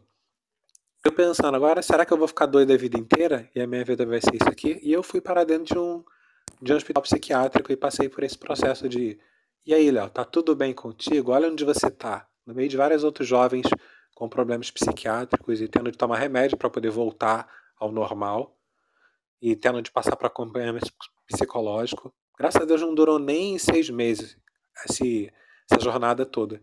E depois que eu saí e voltei, entre aspas, ao normal, fiquei pensando, meu Deus, em que inferno me meti, que foi essa questão da, da, da loucura, né, entre aspas, da não normalidade psiquiátrica. Foi uma experiência muito doida. O que é normal também, né? Exatamente. Quando eu saí de lá, eu percebi que os, os malucos estavam tudo aqui do lado de fora. Que os meus maluquinhos lá é normal do que esses daqui. Eu percebi a ferida na emoção que estava neles e por que eles tinham parado lá, juntamente comigo, né? Eu também fui para lá. Então, a minha dor me aproximou da dor do outro e eu pude compreender melhor o que seria o que a gente chama de loucura. Por que, que as pessoas ficam loucas, entre aspas. E como é que tem muita gente que parece normal e que está meio louco aqui nesse mundo, vivendo de uma forma desconectada daquilo que é saudável. Sim. Sim, é, é sobre isso. E aí, eh, terminando o que eu estava falando, sabia que 60% das pessoas, 60% das pessoas que têm depressão, se ela trata no início com medicamento, é, ela vai ter cura de 100%, 60%. Se ela tratar com medicamento, ela vai ter cura e possa ser que ela não volte mais ter depressão. Eu acredito nesses dados, até porque hoje em dia eu participo de alguns processos de, de cura, né? De buscar pela cura alternativas e tudo mais. E eu sei que o nosso cérebro ele tem potencial para produzir remédio para gente. Não só a questão da dopamina, citocina e vários outros hormônios que a gente pode produzir por meio de atividade física, meditação e outras atividades que a gente pode chamar de atividade saudável, de relacionamento e de atividade física mesmo com o corpo, que faz com que a gente tenha uma vida mais saudável, emocionalmente mais saudável. Sem depressão, sem transtorno de. É, sem ansiedade, sem síndrome do pânico, porque eu tive isso tudo depressão, ansiedade, síndrome do pânico, foi subindo, foi empilhando esses problemas todos até o momento que explodiu. Mas foi bom. Eu passei por essa experiência que foi dolorida. Assim, se veja, olhe para você. Né? A gente não gosta de olhar para essa parte. E a gente gosta de jogar para debaixo do tapete os problemas que a gente tem. Emocionalmente falando ou mentalmente falando. É, deixa eu só dar um, é, um bem-vindo para Tatiana, para Lourdes. Eu reparei que vocês entravam na sala. Caso queiram subir para trocar uma ideia, a gente já está quase fechando a sala. A gente já é fechar, mas aí foi conversando, estendendo um pouquinho mais. Mas se quiser dar um oi, trocar uma ideia, fiquem à vontade. vou abrir salas mais vezes, viu, aqui no Empreenda Naturalmente, porque essa semana eu tive uma experiência muito boa e agora também estou tendo uma experiência muito legal. As minhas salas elas não estavam com dia e horário marcado, mas eu vou marcar na agenda. Chegar para Deus e falar, olha, vou abrir a sala de tal. Atrai aí, chama a atenção das pessoas que sejam legais para trocar ideias e crescer junto. A gente começou falando sobre vender e se bem que eu não fiquei falando só sobre a venda do empreendedorismo, de produto e serviço e tal, né? A gente está falando sobre enriquecimento e vender em vários aspectos, muitos aspectos. Exatamente. E a vida é rica. É, a vida é rica. Às, às vezes a gente não percebe. E a maior riqueza que a gente tem vem das relações, né? O que está guardado dentro de você, eu tenho um tesouro teu que está guardado dentro de mim, e quando a gente se relaciona e conversa, você descobre, nossa, eu tenho isso, pode ser muito útil para o meu projeto. Aí a gente troca. Igual eu falei do pão, eu tenho um pão, se eu vou dividir o pão com outro, vou ficar com a metade do pão. e o outro também vai ficar com a metade. Mas se eu divido uma ideia, se eu compartilho uma ideia, ambos vão ficar com, duas, com as duas ideias, que é uma ideia só, mas que agora está para dois. E a gente pode multiplicar essa nossa riqueza assim por meio das relações, dos relacionamentos. Mas, Léo, ó, eu já tô íntima, íntima. Chama esse É, chamou de Léo. É isso, é, é, é economiza. Leonardo, não, Léo. Não, Mas- Leonardo, né? Não tem tanta intimidade assim, não. Não, pode chamar de Léo. Eu já fui muito. De vez em, de vez em quando eu ainda sou muito formal e eu tô procurando ficar cada vez mais simples, mais acessível. Porque, lembra aquela história do, do molequinho que ia para as bibliotecas, que fugia da escola para ir para as bibliotecas? Sim. Ele ficou muito erudito, muito formal, muito chato. Eu olho pra mim assim e falo, caramba, e aquele cara era meio chato. Mas ele foi ficando bacaninha, ele tá ficando cada vez mais bacaninha, do meu ponto de vista. Eu cada vez mais vou fazendo as pazes comigo mesmo. Tatiana, Ô, Léo, mas agora me deu, você me deu que tive uma ideia de livro. diga, fala. Você poderia escrever um livro infantil As Aventuras de Léo? Uau! Meu filho que vai gostar, o Samuel vai amar essa história. Já pensou você escreveu que o Léo se aventurava e ia fazer as conquistas, nas No- bibliotecas e descobrir Mano. as histórias de outros países? Nossa, Tu acha que eu vou ser cancelado, não? Porque, ó, vou estar vou, vou tá incentivando as crianças a fugir da escola pra ir pra biblioteca. Não, você não, não, é questão de biblioteca. Tá, é, a gente precisa incentivar a criança, ela precisa aprender a usar a imaginação, o imaginário da criança. Ótimo, É o, imagi é o entendi. imaginário que faz com que a criança se desenvolva. Entendi. Não, tô pegando a ideia sim. Aceito o teu desafio. As aventuras de Léo. Uau. Nossa, me, me veio assim, olha, muito legal. Você pode contar a história da ilha, você pode contar. E aí você pode usar a história mesmo. Posso usar a história da Lilian sim. Ela é uma confeiteira, uma salgadeira, uma mulher que trabalha bastante. Lilian, bom dia. Tatiana, bom dia. Você entrou aqui na sala, abriu o microfone. Seja bem-vinda. Aí. Tatiana, você tá podendo falar?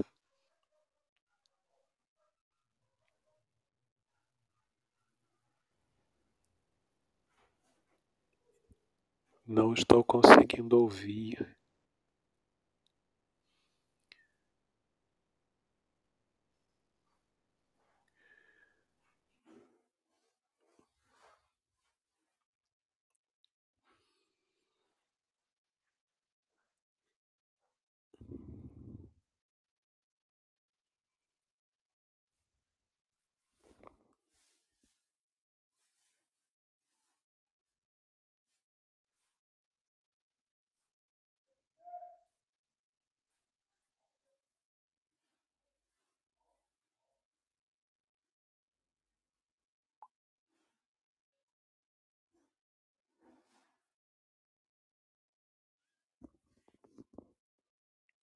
Eita, minha conexão não tá muito bacana, não tô conseguindo ouvir. Eu vou sair e vou entrar rapidinho pra ver se ela volta.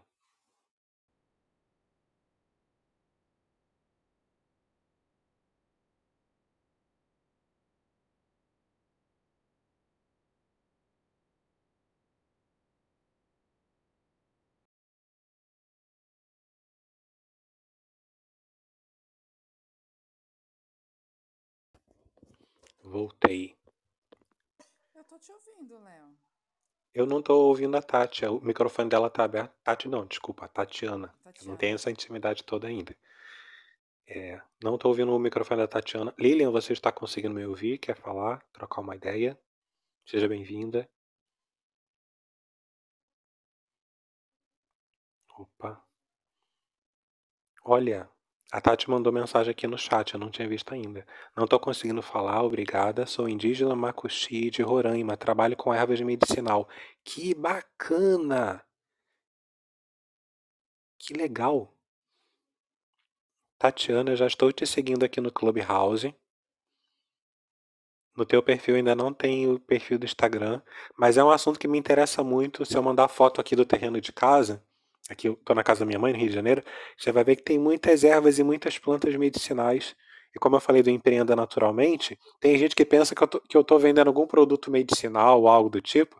Né? Não, é sobre empreendedorismo e sobre aprender com a natureza como a gente criar negócios. Esse assunto de ter natureza, buscar na natureza a cura para a nossa vida, para saúde física, mental, espiritual, enfim. Quero saber mais sobre aquilo que você faz. Tatiana Soares Peixoto. A temática da temática a vida dos indígenas aqui no Brasil é uma coisa que me chama muita atenção, é um tema que me chama muito atenção e eu conheço até agora eu só conhecia por meio de das reportagens e de algumas falas aqui no Clubhouse, que tem algumas pessoas que são indígenas e elas compartilham a realidade deles. E eu gostaria de conhecer mais de perto, até porque eu amo o estado do Pará, eu amo a, a cultura paraense, e inclusive a Lilian é lá do Pará. E lá no Pará eu tive esse contato com algumas pessoas que têm é, descendência indígena, mas ainda não tive o contato próximo, assim, bem de perto com, com a cultura em si, terem visto alguém que de fato está dentro, inserido dentro da cultura aí. Então vai ser uma oportunidade muito bacana de conhecer é, a Tatiana, a cultura da tribo Makuxia. Olha, a Tati está mostrando aqui, ó, Tatiana Peixoto 9843, o Instagram. Que bom que você deixou a mensagem aqui no chat, vai ficar salvo. Eu vou estar tá dando uma olhada. Lilian, você quer abrir seu microfone para falar algo? Para trocar uma ideia. A gente está falando, o tema da sala é quem vende enriquece, mas a gente está falando da vida como um todo, viu?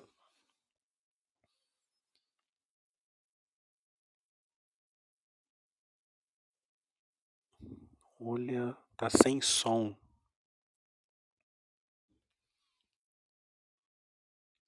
É, Lourdes, eu estou lendo a mensagem que você deixou aqui na sala, na, no chat também, que às vezes eu conversando aqui pelo, pelo pelo Clubhouse, no, no palco, chamando as pessoas para conversar e tal, e não dou uma olhada lá no chat. Precisa melhorar isso, a dinâmica de da gente estar se comunicando por aqui. Mas estou lendo agora a mensagem que você deixou.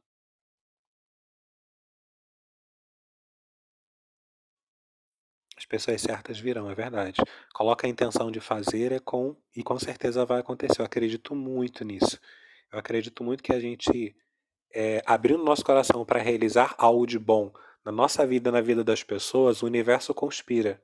A gente acaba entrando aqui no que algumas pessoas chamam de a vontade de Deus, que é a vontade do universo, de fazer com que as coisas boas aconteçam. Acho isso muito proveitoso. Analita, minha cabeça está fervendo aqui com a ideia de As Aventuras do Léo. Eu quero ler, hein? E assim, sabe qual é o legal de história infantil? Você escreve rápido, porque é uma história que dá para ler numa noite. Se der para ler em meia hora a história, tá maravilhosa. Se bem que eu tô lembrando aqui de Crônicas de Nárnia, que é um tijolão de livro e é muito bom de ler também. E tem muita imaginação. Oi. Tem. E se você quiser, eu posso te conectar com uma pessoa que desenha, tá? Uau, eu quero sim. Eu tenho uma amiga que ela é fantástica, né? Assim, fantástica Abre meu coração mais. Ela tem um mais um pouquinho aqui. Nossa, que legal! Histórias infantis. Olha, a Lourdes subiu. Se você quiser Quero saber. Quero sim. Eu mandei uma mens... eu vou mandar uma mensagem para você no WhatsApp. Me passa o contato dela. Ó, a gente pode fazer melhor. A gente monta um grupo, eu, você e sua amiga, que é ilustradora, e aí a gente troca ideia por lá, rapidinho, uhum. e já faz a conexão. É o network. É, eu, qual é o nome dessa tua amiga? Ela chama Fernanda. Constrói história. Fernanda, esse aqui é o Léo. Léo, essa aqui é a Fernanda. Eu vou construir. Hoje mesmo dá para construir o primeiro, primeiro episódio das aventuras do Léo. Vou pegar um pouquinho do que a gente conversou aqui. Vai ficar legal. Meu filho vai amar. Nem vou falar para ele ainda. Como ele não acessa o Clubhouse, ele não vai saber. Ninguém aqui conte pro Samuel que eu vou escrever uma história infantil. Foreza para ele. Tá, a gente se conecta depois, então. Tá bom. Tá? Ó, essa é a minha Lu... contribuição para você. Muito obrigado. Olha, já me enriqueceu. Eu te dei a ideia da ilha, tu pode pegar e desenvolver. No Ouse Conquistar-se, eu nem sei se vai ter esse título, mas esse título é interessante. É, vamos construir. Ó, viu? Vamos. Vamos, eu já, já, eu me propus a te dar um mapa mental. Eu, você que vai preencher. Eu vou só fazendo as perguntas, pegando as ideias chaves e montar uma, uma ideia de mapa mental. Aí você pode pegar ele e preencher. Lourdes, seja bem-vinda.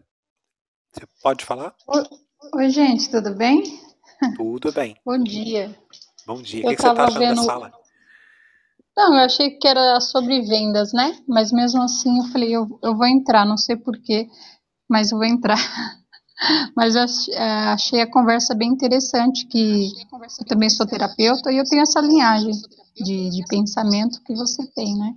Sobre o universo, sobre colocar intenção e acontecer. E eu achei uma coisa muito interessante. Você tem o meu sobrenome. Fala sério, Almeida. Como pode?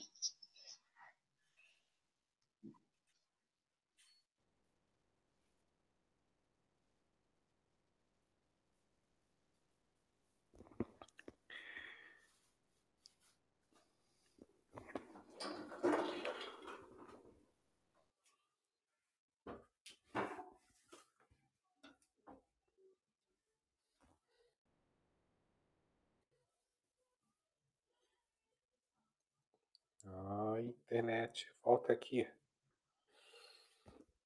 Lourdes, eu não estava conseguindo te ouvir na última fala. Você falou sobre nós termos o sobrenome parecido. Sim, É você tem verdade, Almeida? Almeida. Sim, nós somos descendentes de algum judeu que teve de fugir lá de Portugal, de Espanha, e veio parar nesse Brasilzão de, de Deus e estamos aqui com o mesmo sobrenome. Durante muito tempo, meu nome não era Almeida, era Leonardo Ladislau Borges. Almeida era do Ah. meu pai, e aí meu pai sanguíneo, e aí houve uma treta jurídica e tal, e eu acabei assimilando o nome do meu pai. E hoje eu sou Almeida, e agora a gente faz parte da mesma família. Caramba, a Almeida é do meu nome, pai né? também. Pelo que eu já Vixe. fiz as pesquisas, tem, tem a ver com, com os judeus sefarditas que vieram lá de, de Portugal e de Espanha. Vieram não, né? Jogaram eles fora. A perseguição jogou eles fora. Degredaram eles pra cá, pro Brasil. Lá numa história longínqua do, do nosso Brasil. Olha o Guilherme Nossa. apareceu na sala. Pediu pra subir. Interessante, né? É legal saber as histórias, as origens da gente. Ajuda na, na composição da nossa identidade. Verdade. É, eu jurava que o meu nome vinha de descendência de portugueses, né? De Portugal. Mas não sei.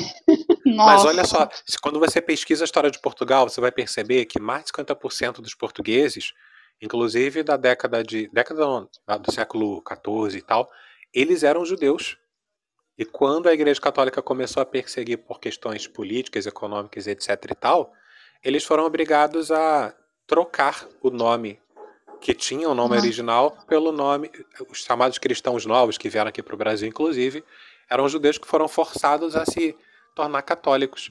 E aí tiveram de abrir mão do sobrenome judaico para um sobrenome mais diferenciado, aportuguesado, cristianizado, por assim dizer. E aí, mas eles mantiveram as tradições durante bastante tempo, escondidinhas. Por que que tu acha que aquele chapéu nordestino tem a estrela de Davi, que é o símbolo dos judeus? Por origem É judaica. mesmo, né? Bem interessante. Olha que legal. Bastante coisa interessante. Que bom. Tá vendo? Entrei na sala certa. Que legal. Ó, não é só sobre venda de produto e serviço, de empreendedorismo para negócio, é para a vida. Eu costumo dizer que Sim. viver é o empreendimento. O maior negócio que a gente tem na vida é viver. E se a gente procurar viver da melhor forma possível, nossa, estamos no Sim. lucro. Verdade. Bem assim mesmo. Eu não fechei nenhuma venda até agora aqui na sala, embora eu tenha feito a minha oferta também, né? Eu fiz minha oferta e tal. Mas estou me sentindo super rico de ter conhecido a Analita, a Tatiana, que ainda não falou é, presencialmente aqui no, no áudio, mas é, a gente está sabendo que ela trabalha com ervas medicinais e tem toda essa cultura indígena na identidade dela e tudo. Então estou me sentindo rico. As relações que a gente está querendo aqui na sala são relações que enriquecem a gente com questões espirituais, Ah. emocionais, enfim. Ah, eu desenho também, se vocês precisarem. Não sou assim uma boa ilustradora, mas eu faço desenho também. Olha! Analita! Vou, vou colocar um aqui para vocês dar uma olhada. Peraí. Ó, mas você desenha Guilherme. o quê? Pessoas? É, animais, pessoas, paisagem. Eu gosto dessa parte do desenho. Ah, legal, hein? Eu, eu curto muito, depois eu vou falar com você. Terapeuta, massagista, desenhista, empreendedor, estudante de hipnose, futura escritora. Como assim, escritora? Tu vai escrever o livro quando, Lourdes? Na verdade, eu estou escrevendo aos pouquinhos. É um- uma história de romance, um conto. Eu não terminei ainda. Mas é, aos poucos eu tô, tô escrevendo, né? Uma hora vai ficar pronto. Tu já vendeu algum capítulo do teu livro? Não, ainda não mostrei para ninguém, na verdade, ainda. Oxi! Aí coloca aqui no Clubhouse só pra, só pra ficar bonito. Tipo, vou usar o Clubhouse como fosse LinkedIn e vou falar que sou uma futura escritora. Vai ficar chique. Tô, tô zoando contigo, tá? Tô brincando contigo. Nossa, usar como LinkedIn o Clubhouse aí é sofrido, hein, Léo? Não, porque tem gente que faz, tem gente que pega e coloca aquela. Eu já fiz, a minha última bio aqui no Clubhouse tava linda de bonita, maravilhosa. Eu coloquei lá dois títulos de livro que eu tinha escrito, que eu ainda não terminei de escrever. Já comecei a escrever, mas não terminei. E coloquei lá como se eu tivesse já escrito. E aí eu conheço que tem algumas pessoas que colocam o link. O LinkedIn não, colocam a bio no Clubhouse como se fosse linda de bonita, maravilhosa, vendendo peixe. Livro. O meu, por exemplo, eu ainda não terminei. Comecei e não terminei, mas eu coloquei lá como se já fosse um livro escrito. Ninguém nunca chegou pra mim e falou assim: Léo, onde é que tá teu livro? Me manda o link da Amazon pra eu dar uma olhada. Se tivessem mandado, eu ia ter que vender o primeiro capítulo, como eu já fiz. E como eu sugeri pra Lourdes que fizesse. Lourdes, tá me ouvindo? Tô, tava só mudando a foto aqui para vocês darem uma olhadinha no desenho. Não sei se já atualizou aí. Atualizou, tô vendo um gato lindo. Muito Então, eu bonito. gosto de desenhar esse em grafite, né? É o desenho realista que eles falam, né? Eu comecei Eu- a desenhar quando era criança e desenvolvi sozinha. E agora eu comecei a fazer curso. E agora eu comecei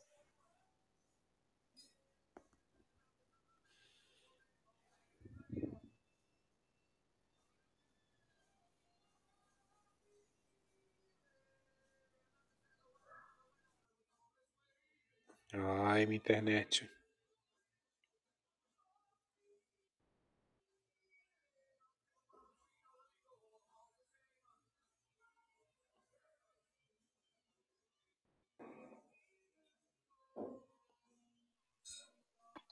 A Tatiana é nova aqui no, no aplicativo? Sim, ela disse que estava com problema de áudio. Por isso ela mandou texto lá no chat. Ah, legal, vou olhar ali, peraí.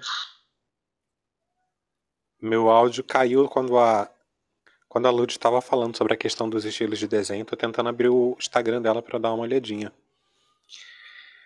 A sala está crescendo mais do que eu tinha previsto nesse termo de- em termos de conteúdo. Guilherme, deixa eu te fazer uma pergunta. O que te chamou a atenção para entrar na sala? Cara, ó, eu, eu sou um caso à parte porque eu entro em todo tipo de sala. Toda sala que eu vejo no corredor eu vou passando, aí eu fico naquelas que eu me identifico mais, né? Mas, principalmente, assim, se eu agora olhando o nome do clube, do clube, Empreenda Naturalmente, cara, eu sou apaixonado por empreendedorismo, né? Embora eu não empreenda é, como pessoa. Mas eu acho fantástico tudo que está relacionado a isso. Então, Show. e esse naturalmente remete ao quê, Leonardo? Empreenda naturalmente é um método que eu criei baseado na natureza.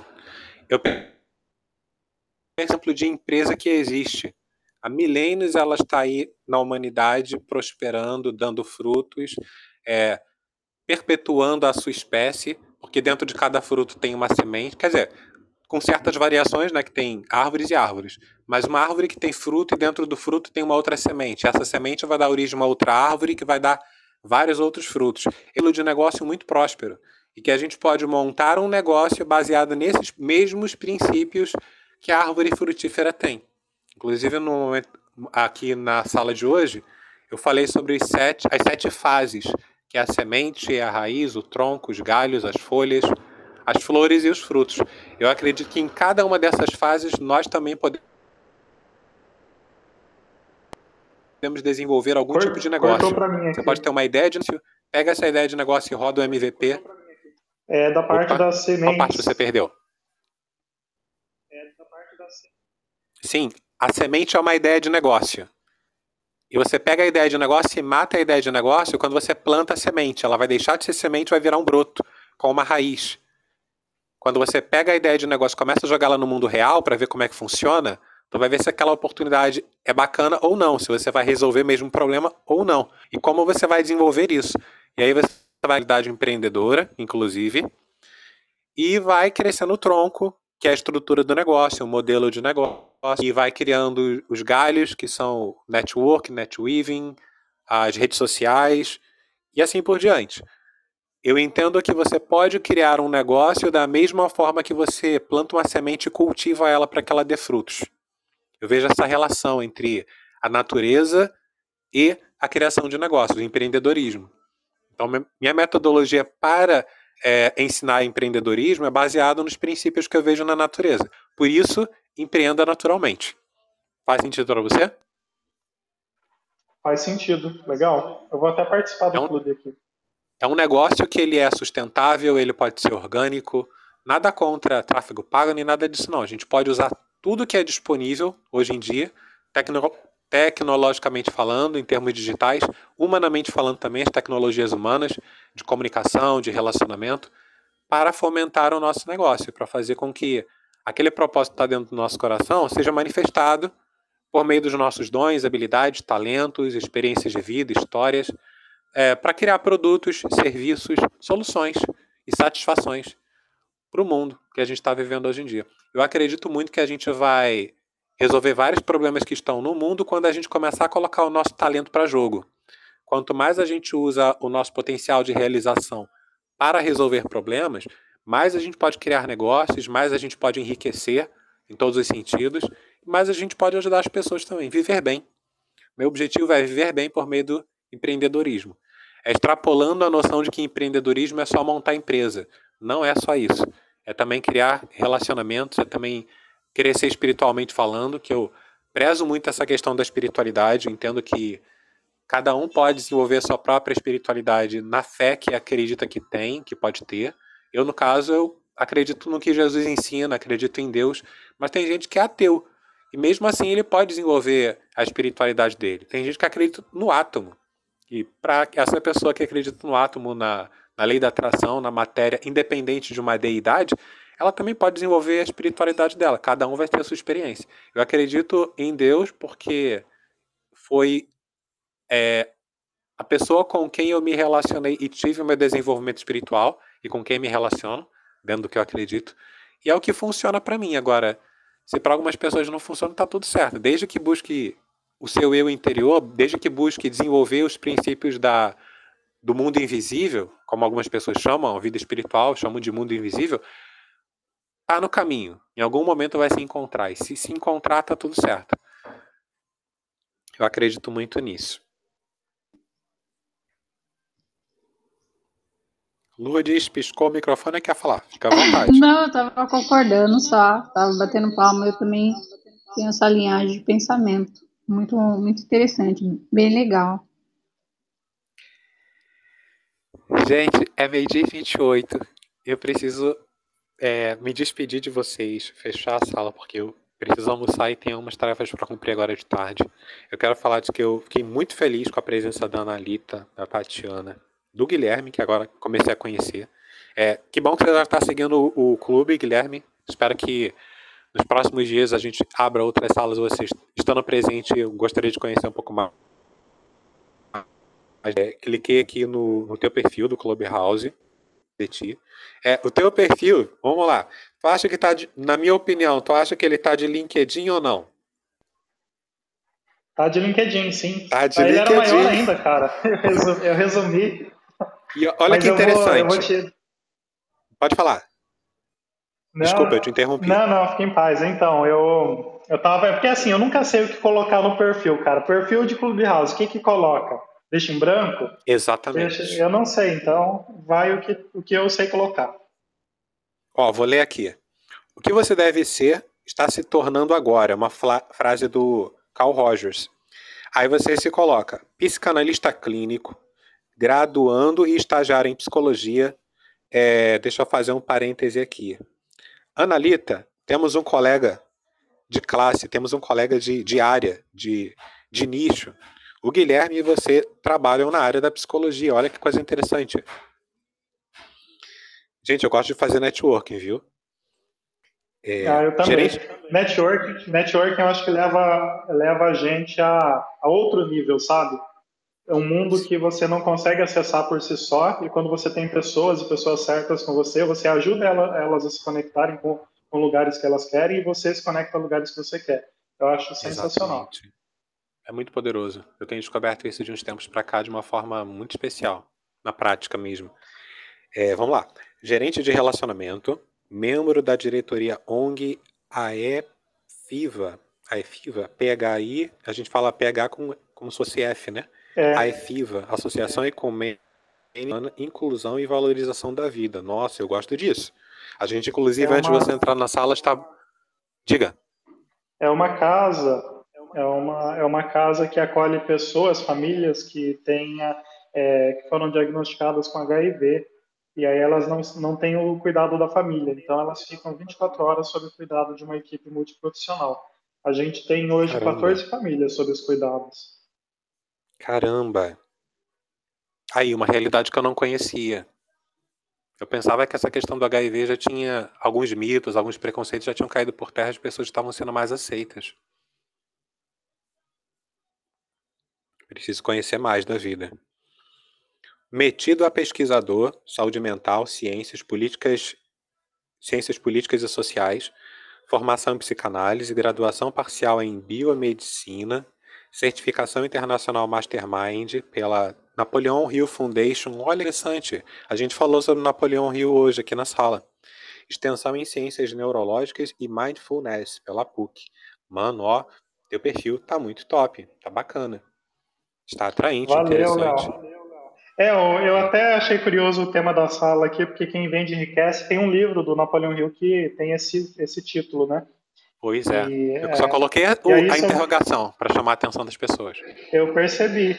Então, e aí a parte do metido a pesquisador é porque, assim, eu, eu sou gerente de relacionamento numa universidade, né? Chama-se AMB Morumbi. Só que eu também é, tenho, eu fiz iniciação científica, parei agora por falta de tempo, e eu tenho alguns artigos publicados, né, em algumas revistas aí que, com uma certa relevância. Só que agora eu estou parado, quero voltar a escrever. Mas uma vez pesquisador, sempre pesquisador, né? Sim. Então, por isso. O bichinho da curiosidade te picou e você vai desmembrando e conhecendo cada vez mais e trazendo esse conhecimento de forma, é, pelo menos que eu estou vendo aqui, de forma produtiva para o mundo. Isso é muito bom, é maravilhoso. Super amo, apoio, gosto muito. Também sou metido a pesquisador também, nas várias áreas que, que me chamam a atenção. Eu gosto desse metido a pesquisador porque, assim, é o que eu sou, metido a pesquisador. Eu não sou um pesquisador, um, um cientista, né? Mas eu gosto de ir lá e, e tentar descobrir algo novo. É despretensioso e, ao mesmo tempo, ousado. Diz ao que você, que você realmente faz. Expressa a tua essência. É, tipo isso. Não chega a ser arrogante do tipo, olha, eu, eu sou sabe tudo de um assunto tal, me respeitem. Não, não tá arrogando nada disso. Tá dizendo, olha, pesquisa as coisas, aprenda. Com certeza, cara. Uma das coisas que mais me abomina numa pessoa é quando ela vem dar carteirada, sabe? Eu acho isso tão Sei. pequeno, tão baixo, tão desnecessário. E aqui no Clubhouse tem alguns, né? Tem, mas a gente tem paciência com eles porque eles têm conhecimento e conhecimento é útil, a gente releva. Ó, tem uns que são até meio. É, não vou dar nomes porque. Até porque eu não nomeio. Eu vejo, passa por mim e segue adiante. É, tem uns que são até meio venenosos. Eles querem morder, picar as pessoas, jogar o veneno deles, colocar as pessoas para baixo. É uma arrogância muito é, ruim. Porque tem uma arrogância que é boa e tem uma arrogância que é ruim. Depois a gente pode até falar sobre isso. Mas, enfim, faz parte do ser humano, é um processo evolutivo. Tem gente que acha porque sabe muito, estudou muito, tem vários diplomas, é, tem gente que faz isso e acha que é mais importante que outros que não têm tanto conhecimento assim. Mas é uma visão que a pessoa tem. Sim. Enfim. Ô, Léo, deixa eu só fazer um adendo aqui rapidinho. Eu sempre Sim. faço esse adendo quando eu estou conhecendo pessoas, né? aqui, principalmente aqui no Clubhouse, talvez vocês vão me ver em salas políticas e salas polêmicas. E, e assim, mas não levem para o coração algumas coisas que eu falo, algumas coisas que eu, que eu compartilho.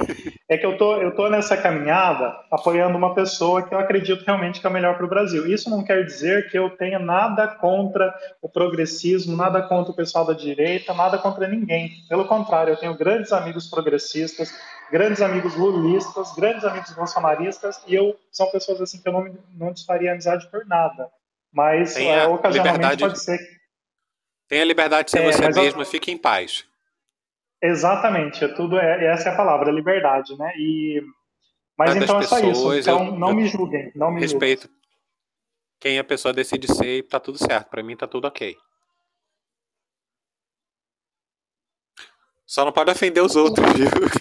Xingar os outros, falar que, que o amiguinho é feio. Ah, não. Aí, Isso é, aí não, não, vale aqui na sala, não. Partir para pessoalização aí é terrível. Eu, eu também. É, se, eu, se é uma sala que eu estou moderando e acontece isso, eu, aí eu peço licença para a pessoa e coloco ela para fora.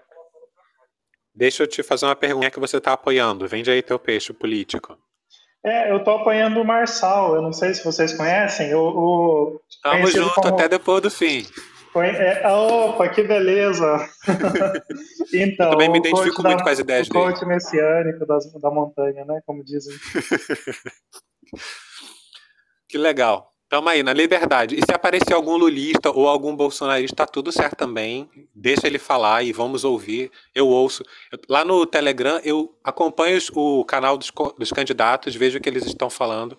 Eu tenho a minha preferência tem a minha, meus argumentos do porquê que eu prefiro o Marçal para ser presidente do Brasil, mas eu também entendo quem quer o Bolsonaro, entendo quem quer o Lula e tá tudo certo. Quem quiser pode votar em quem quiser e tá tudo certo.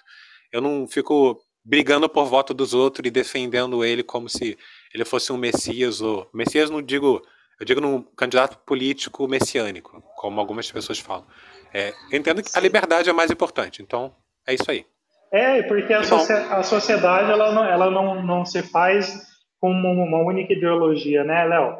É preciso ter essa diversidade, principalmente num país democrático. Por exemplo, vamos supor, é, a esquerda ela, ela está no poder com a figura do Lula, exemplo, a, nem por isso a direita deixa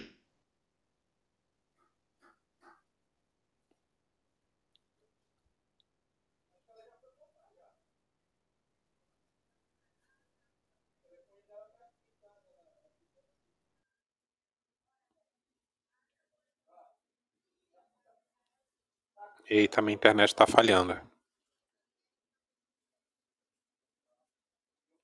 Consegue me ouvir? Sim. Estou ouvindo. Falhou. Voltou.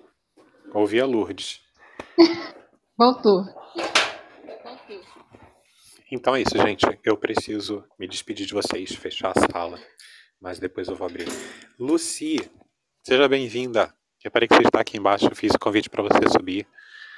É, a Lucy, gente, ela é uma ótima professora de português. Ela tem uma. Português não, desculpa. Uma professora de inglês.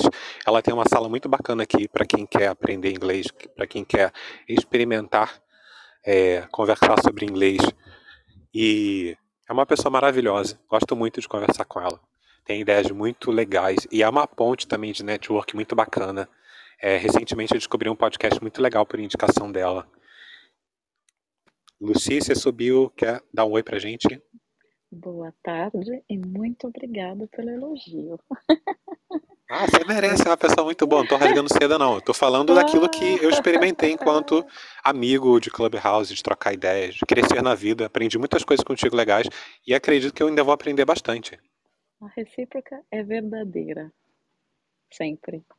É isso, né? O Clubhouse ele proporciona momentos fantásticos para nós, né? Na questão do desenvolvimento, tanto pessoal como profissional, acredito, né? Tem, tem várias oportunidades. E é isso que o Léo falou. Eu tô, é, eu faço a minha sala de inglês aos sábados, né? Eu, eu tenho, eu tirei uns dias aí de folga, mas logo retomo. É, e eu sempre trago assuntos assim referentes ao cotidiano da Inglaterra, porque eu moro aqui faz 20 anos e é conteúdo que eu gosto de discutir e levar para as pessoas que gostam de aprender. Sejam todos bem-vindos. O nome do clube é Coffee Break.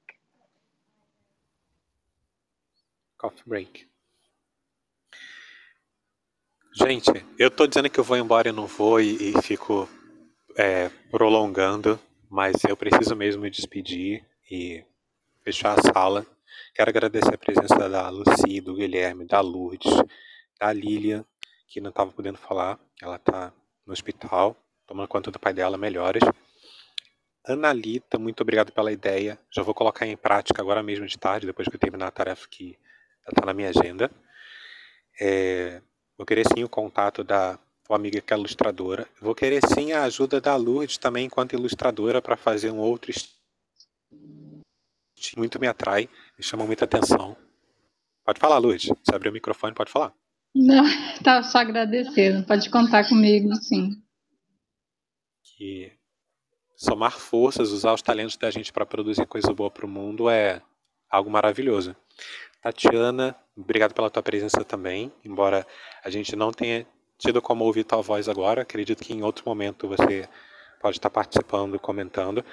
Quem ainda não segue o, Clube Empreenda Naturalmente, clica lá em cima. Ó. Tem o título Empreenda Naturalmente, tem uma casinha verde. É só clicar em cima da casinha, vai abrir o clube. Segue por lá, me segue aqui também no Clubhouse. O link que eu deixei aí é o, o link do meu WhatsApp para quem quiser trocar ideia ou mesmo desenvolver algum projeto na área de empreendedorismo. Quem quer fazer transição de carreira, quem já tem algum negócio e quer alavancar, quer expandir. Enfim, quem tem uma ideia de negócio, mas fala assim, Léo, será que essa ideia dá certo? Léo, eu não tenho ideia nenhuma ainda, mas eu gostaria de começar. Tem como. Vamos trocar uma ideia e espero ver vocês em breve na próxima sala que eu abrir. Essa eu abri de improviso hoje. Me deu vontade de abrir, eu abri. Mas é isso. Muito obrigado a todos. Estou feliz em ter vocês por aqui. Eu gostaria de dar uma última palavra, considerações finais para cada um de vocês que estão presentes. Analita, quer falar?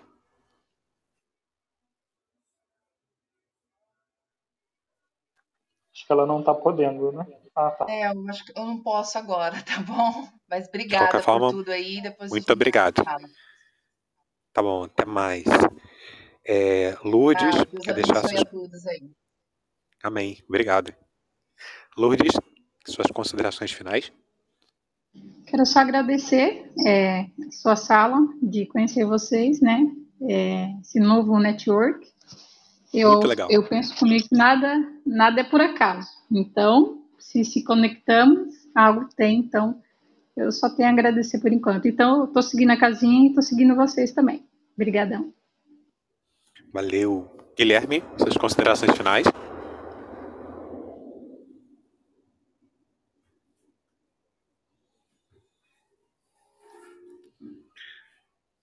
Guilherme, consegue me ouvir? Ah, consigo, desculpa. É, não, não é só agradecer, Léo, agradecer você, a Analita e todo mundo que participou aqui. Obrigado pelo acolhimento, pela receptividade. Espero que a gente possa se ver todos juntos novamente numa próxima sala. Valeu. E obrigado pela lição que tu me deu, no sentido de se posicionar politicamente, falar, olha, gente, por favor, não fique com raiva de mim, se vocês me verem falando isso, aquilo, outro e tal. Muito Sim. legal isso. A gente vive num tempo em que as pessoas estão meio que belicosas ao extremo, sem necessidade. É, mas é questão de evolução mesmo. A gente vai evoluindo e vai dando liberdade para o outro ser quem ele é, acreditar no que quiser, votar em quem quiser e continuar sendo um ser humano. É valioso, com seu tesouro interior. A gente precisa aprender a ver o tesouro que tem dentro de cada pessoa, seja de esquerda, de direita, do alto, enfim. E principalmente, né, Léo, quem a pessoa apoia não muda quem ela é. Acho que é importante ressaltar isso sempre. Sim, e todo mundo tem capacidade de fazer coisas boas e coisas que não são tão boas assim, mas que podem se transformar em coisas boas. A gente precisa entender isso. O ser humano não é 100% bonzinho, não é 100% mal.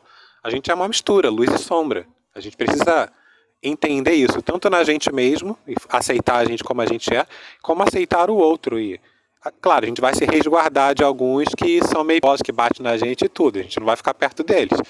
Tão próximo assim. Mas, enfim, é isso. Eu quero te agradecer pela, pelo posicionamento. Aprendi contigo hoje, nesse sentido. Muito obrigado.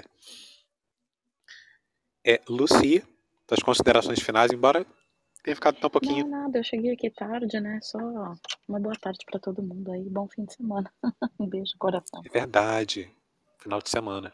Muito obrigado. Beijo pra. Já sextou! É verdade. É quatro horas de diferença, né? Hum, é, são 15 para as 5 agora. Beijo na vida. Darei.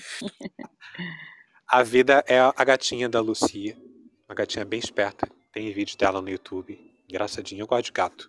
Embora não tenha o meu agora. Mas enfim. É, Lilian, muito obrigado pela tua presença. Melhoras pro teu pai. Sei que você não tá podendo falar no, no áudio agora, mas muito obrigado pela tua presença por aqui também.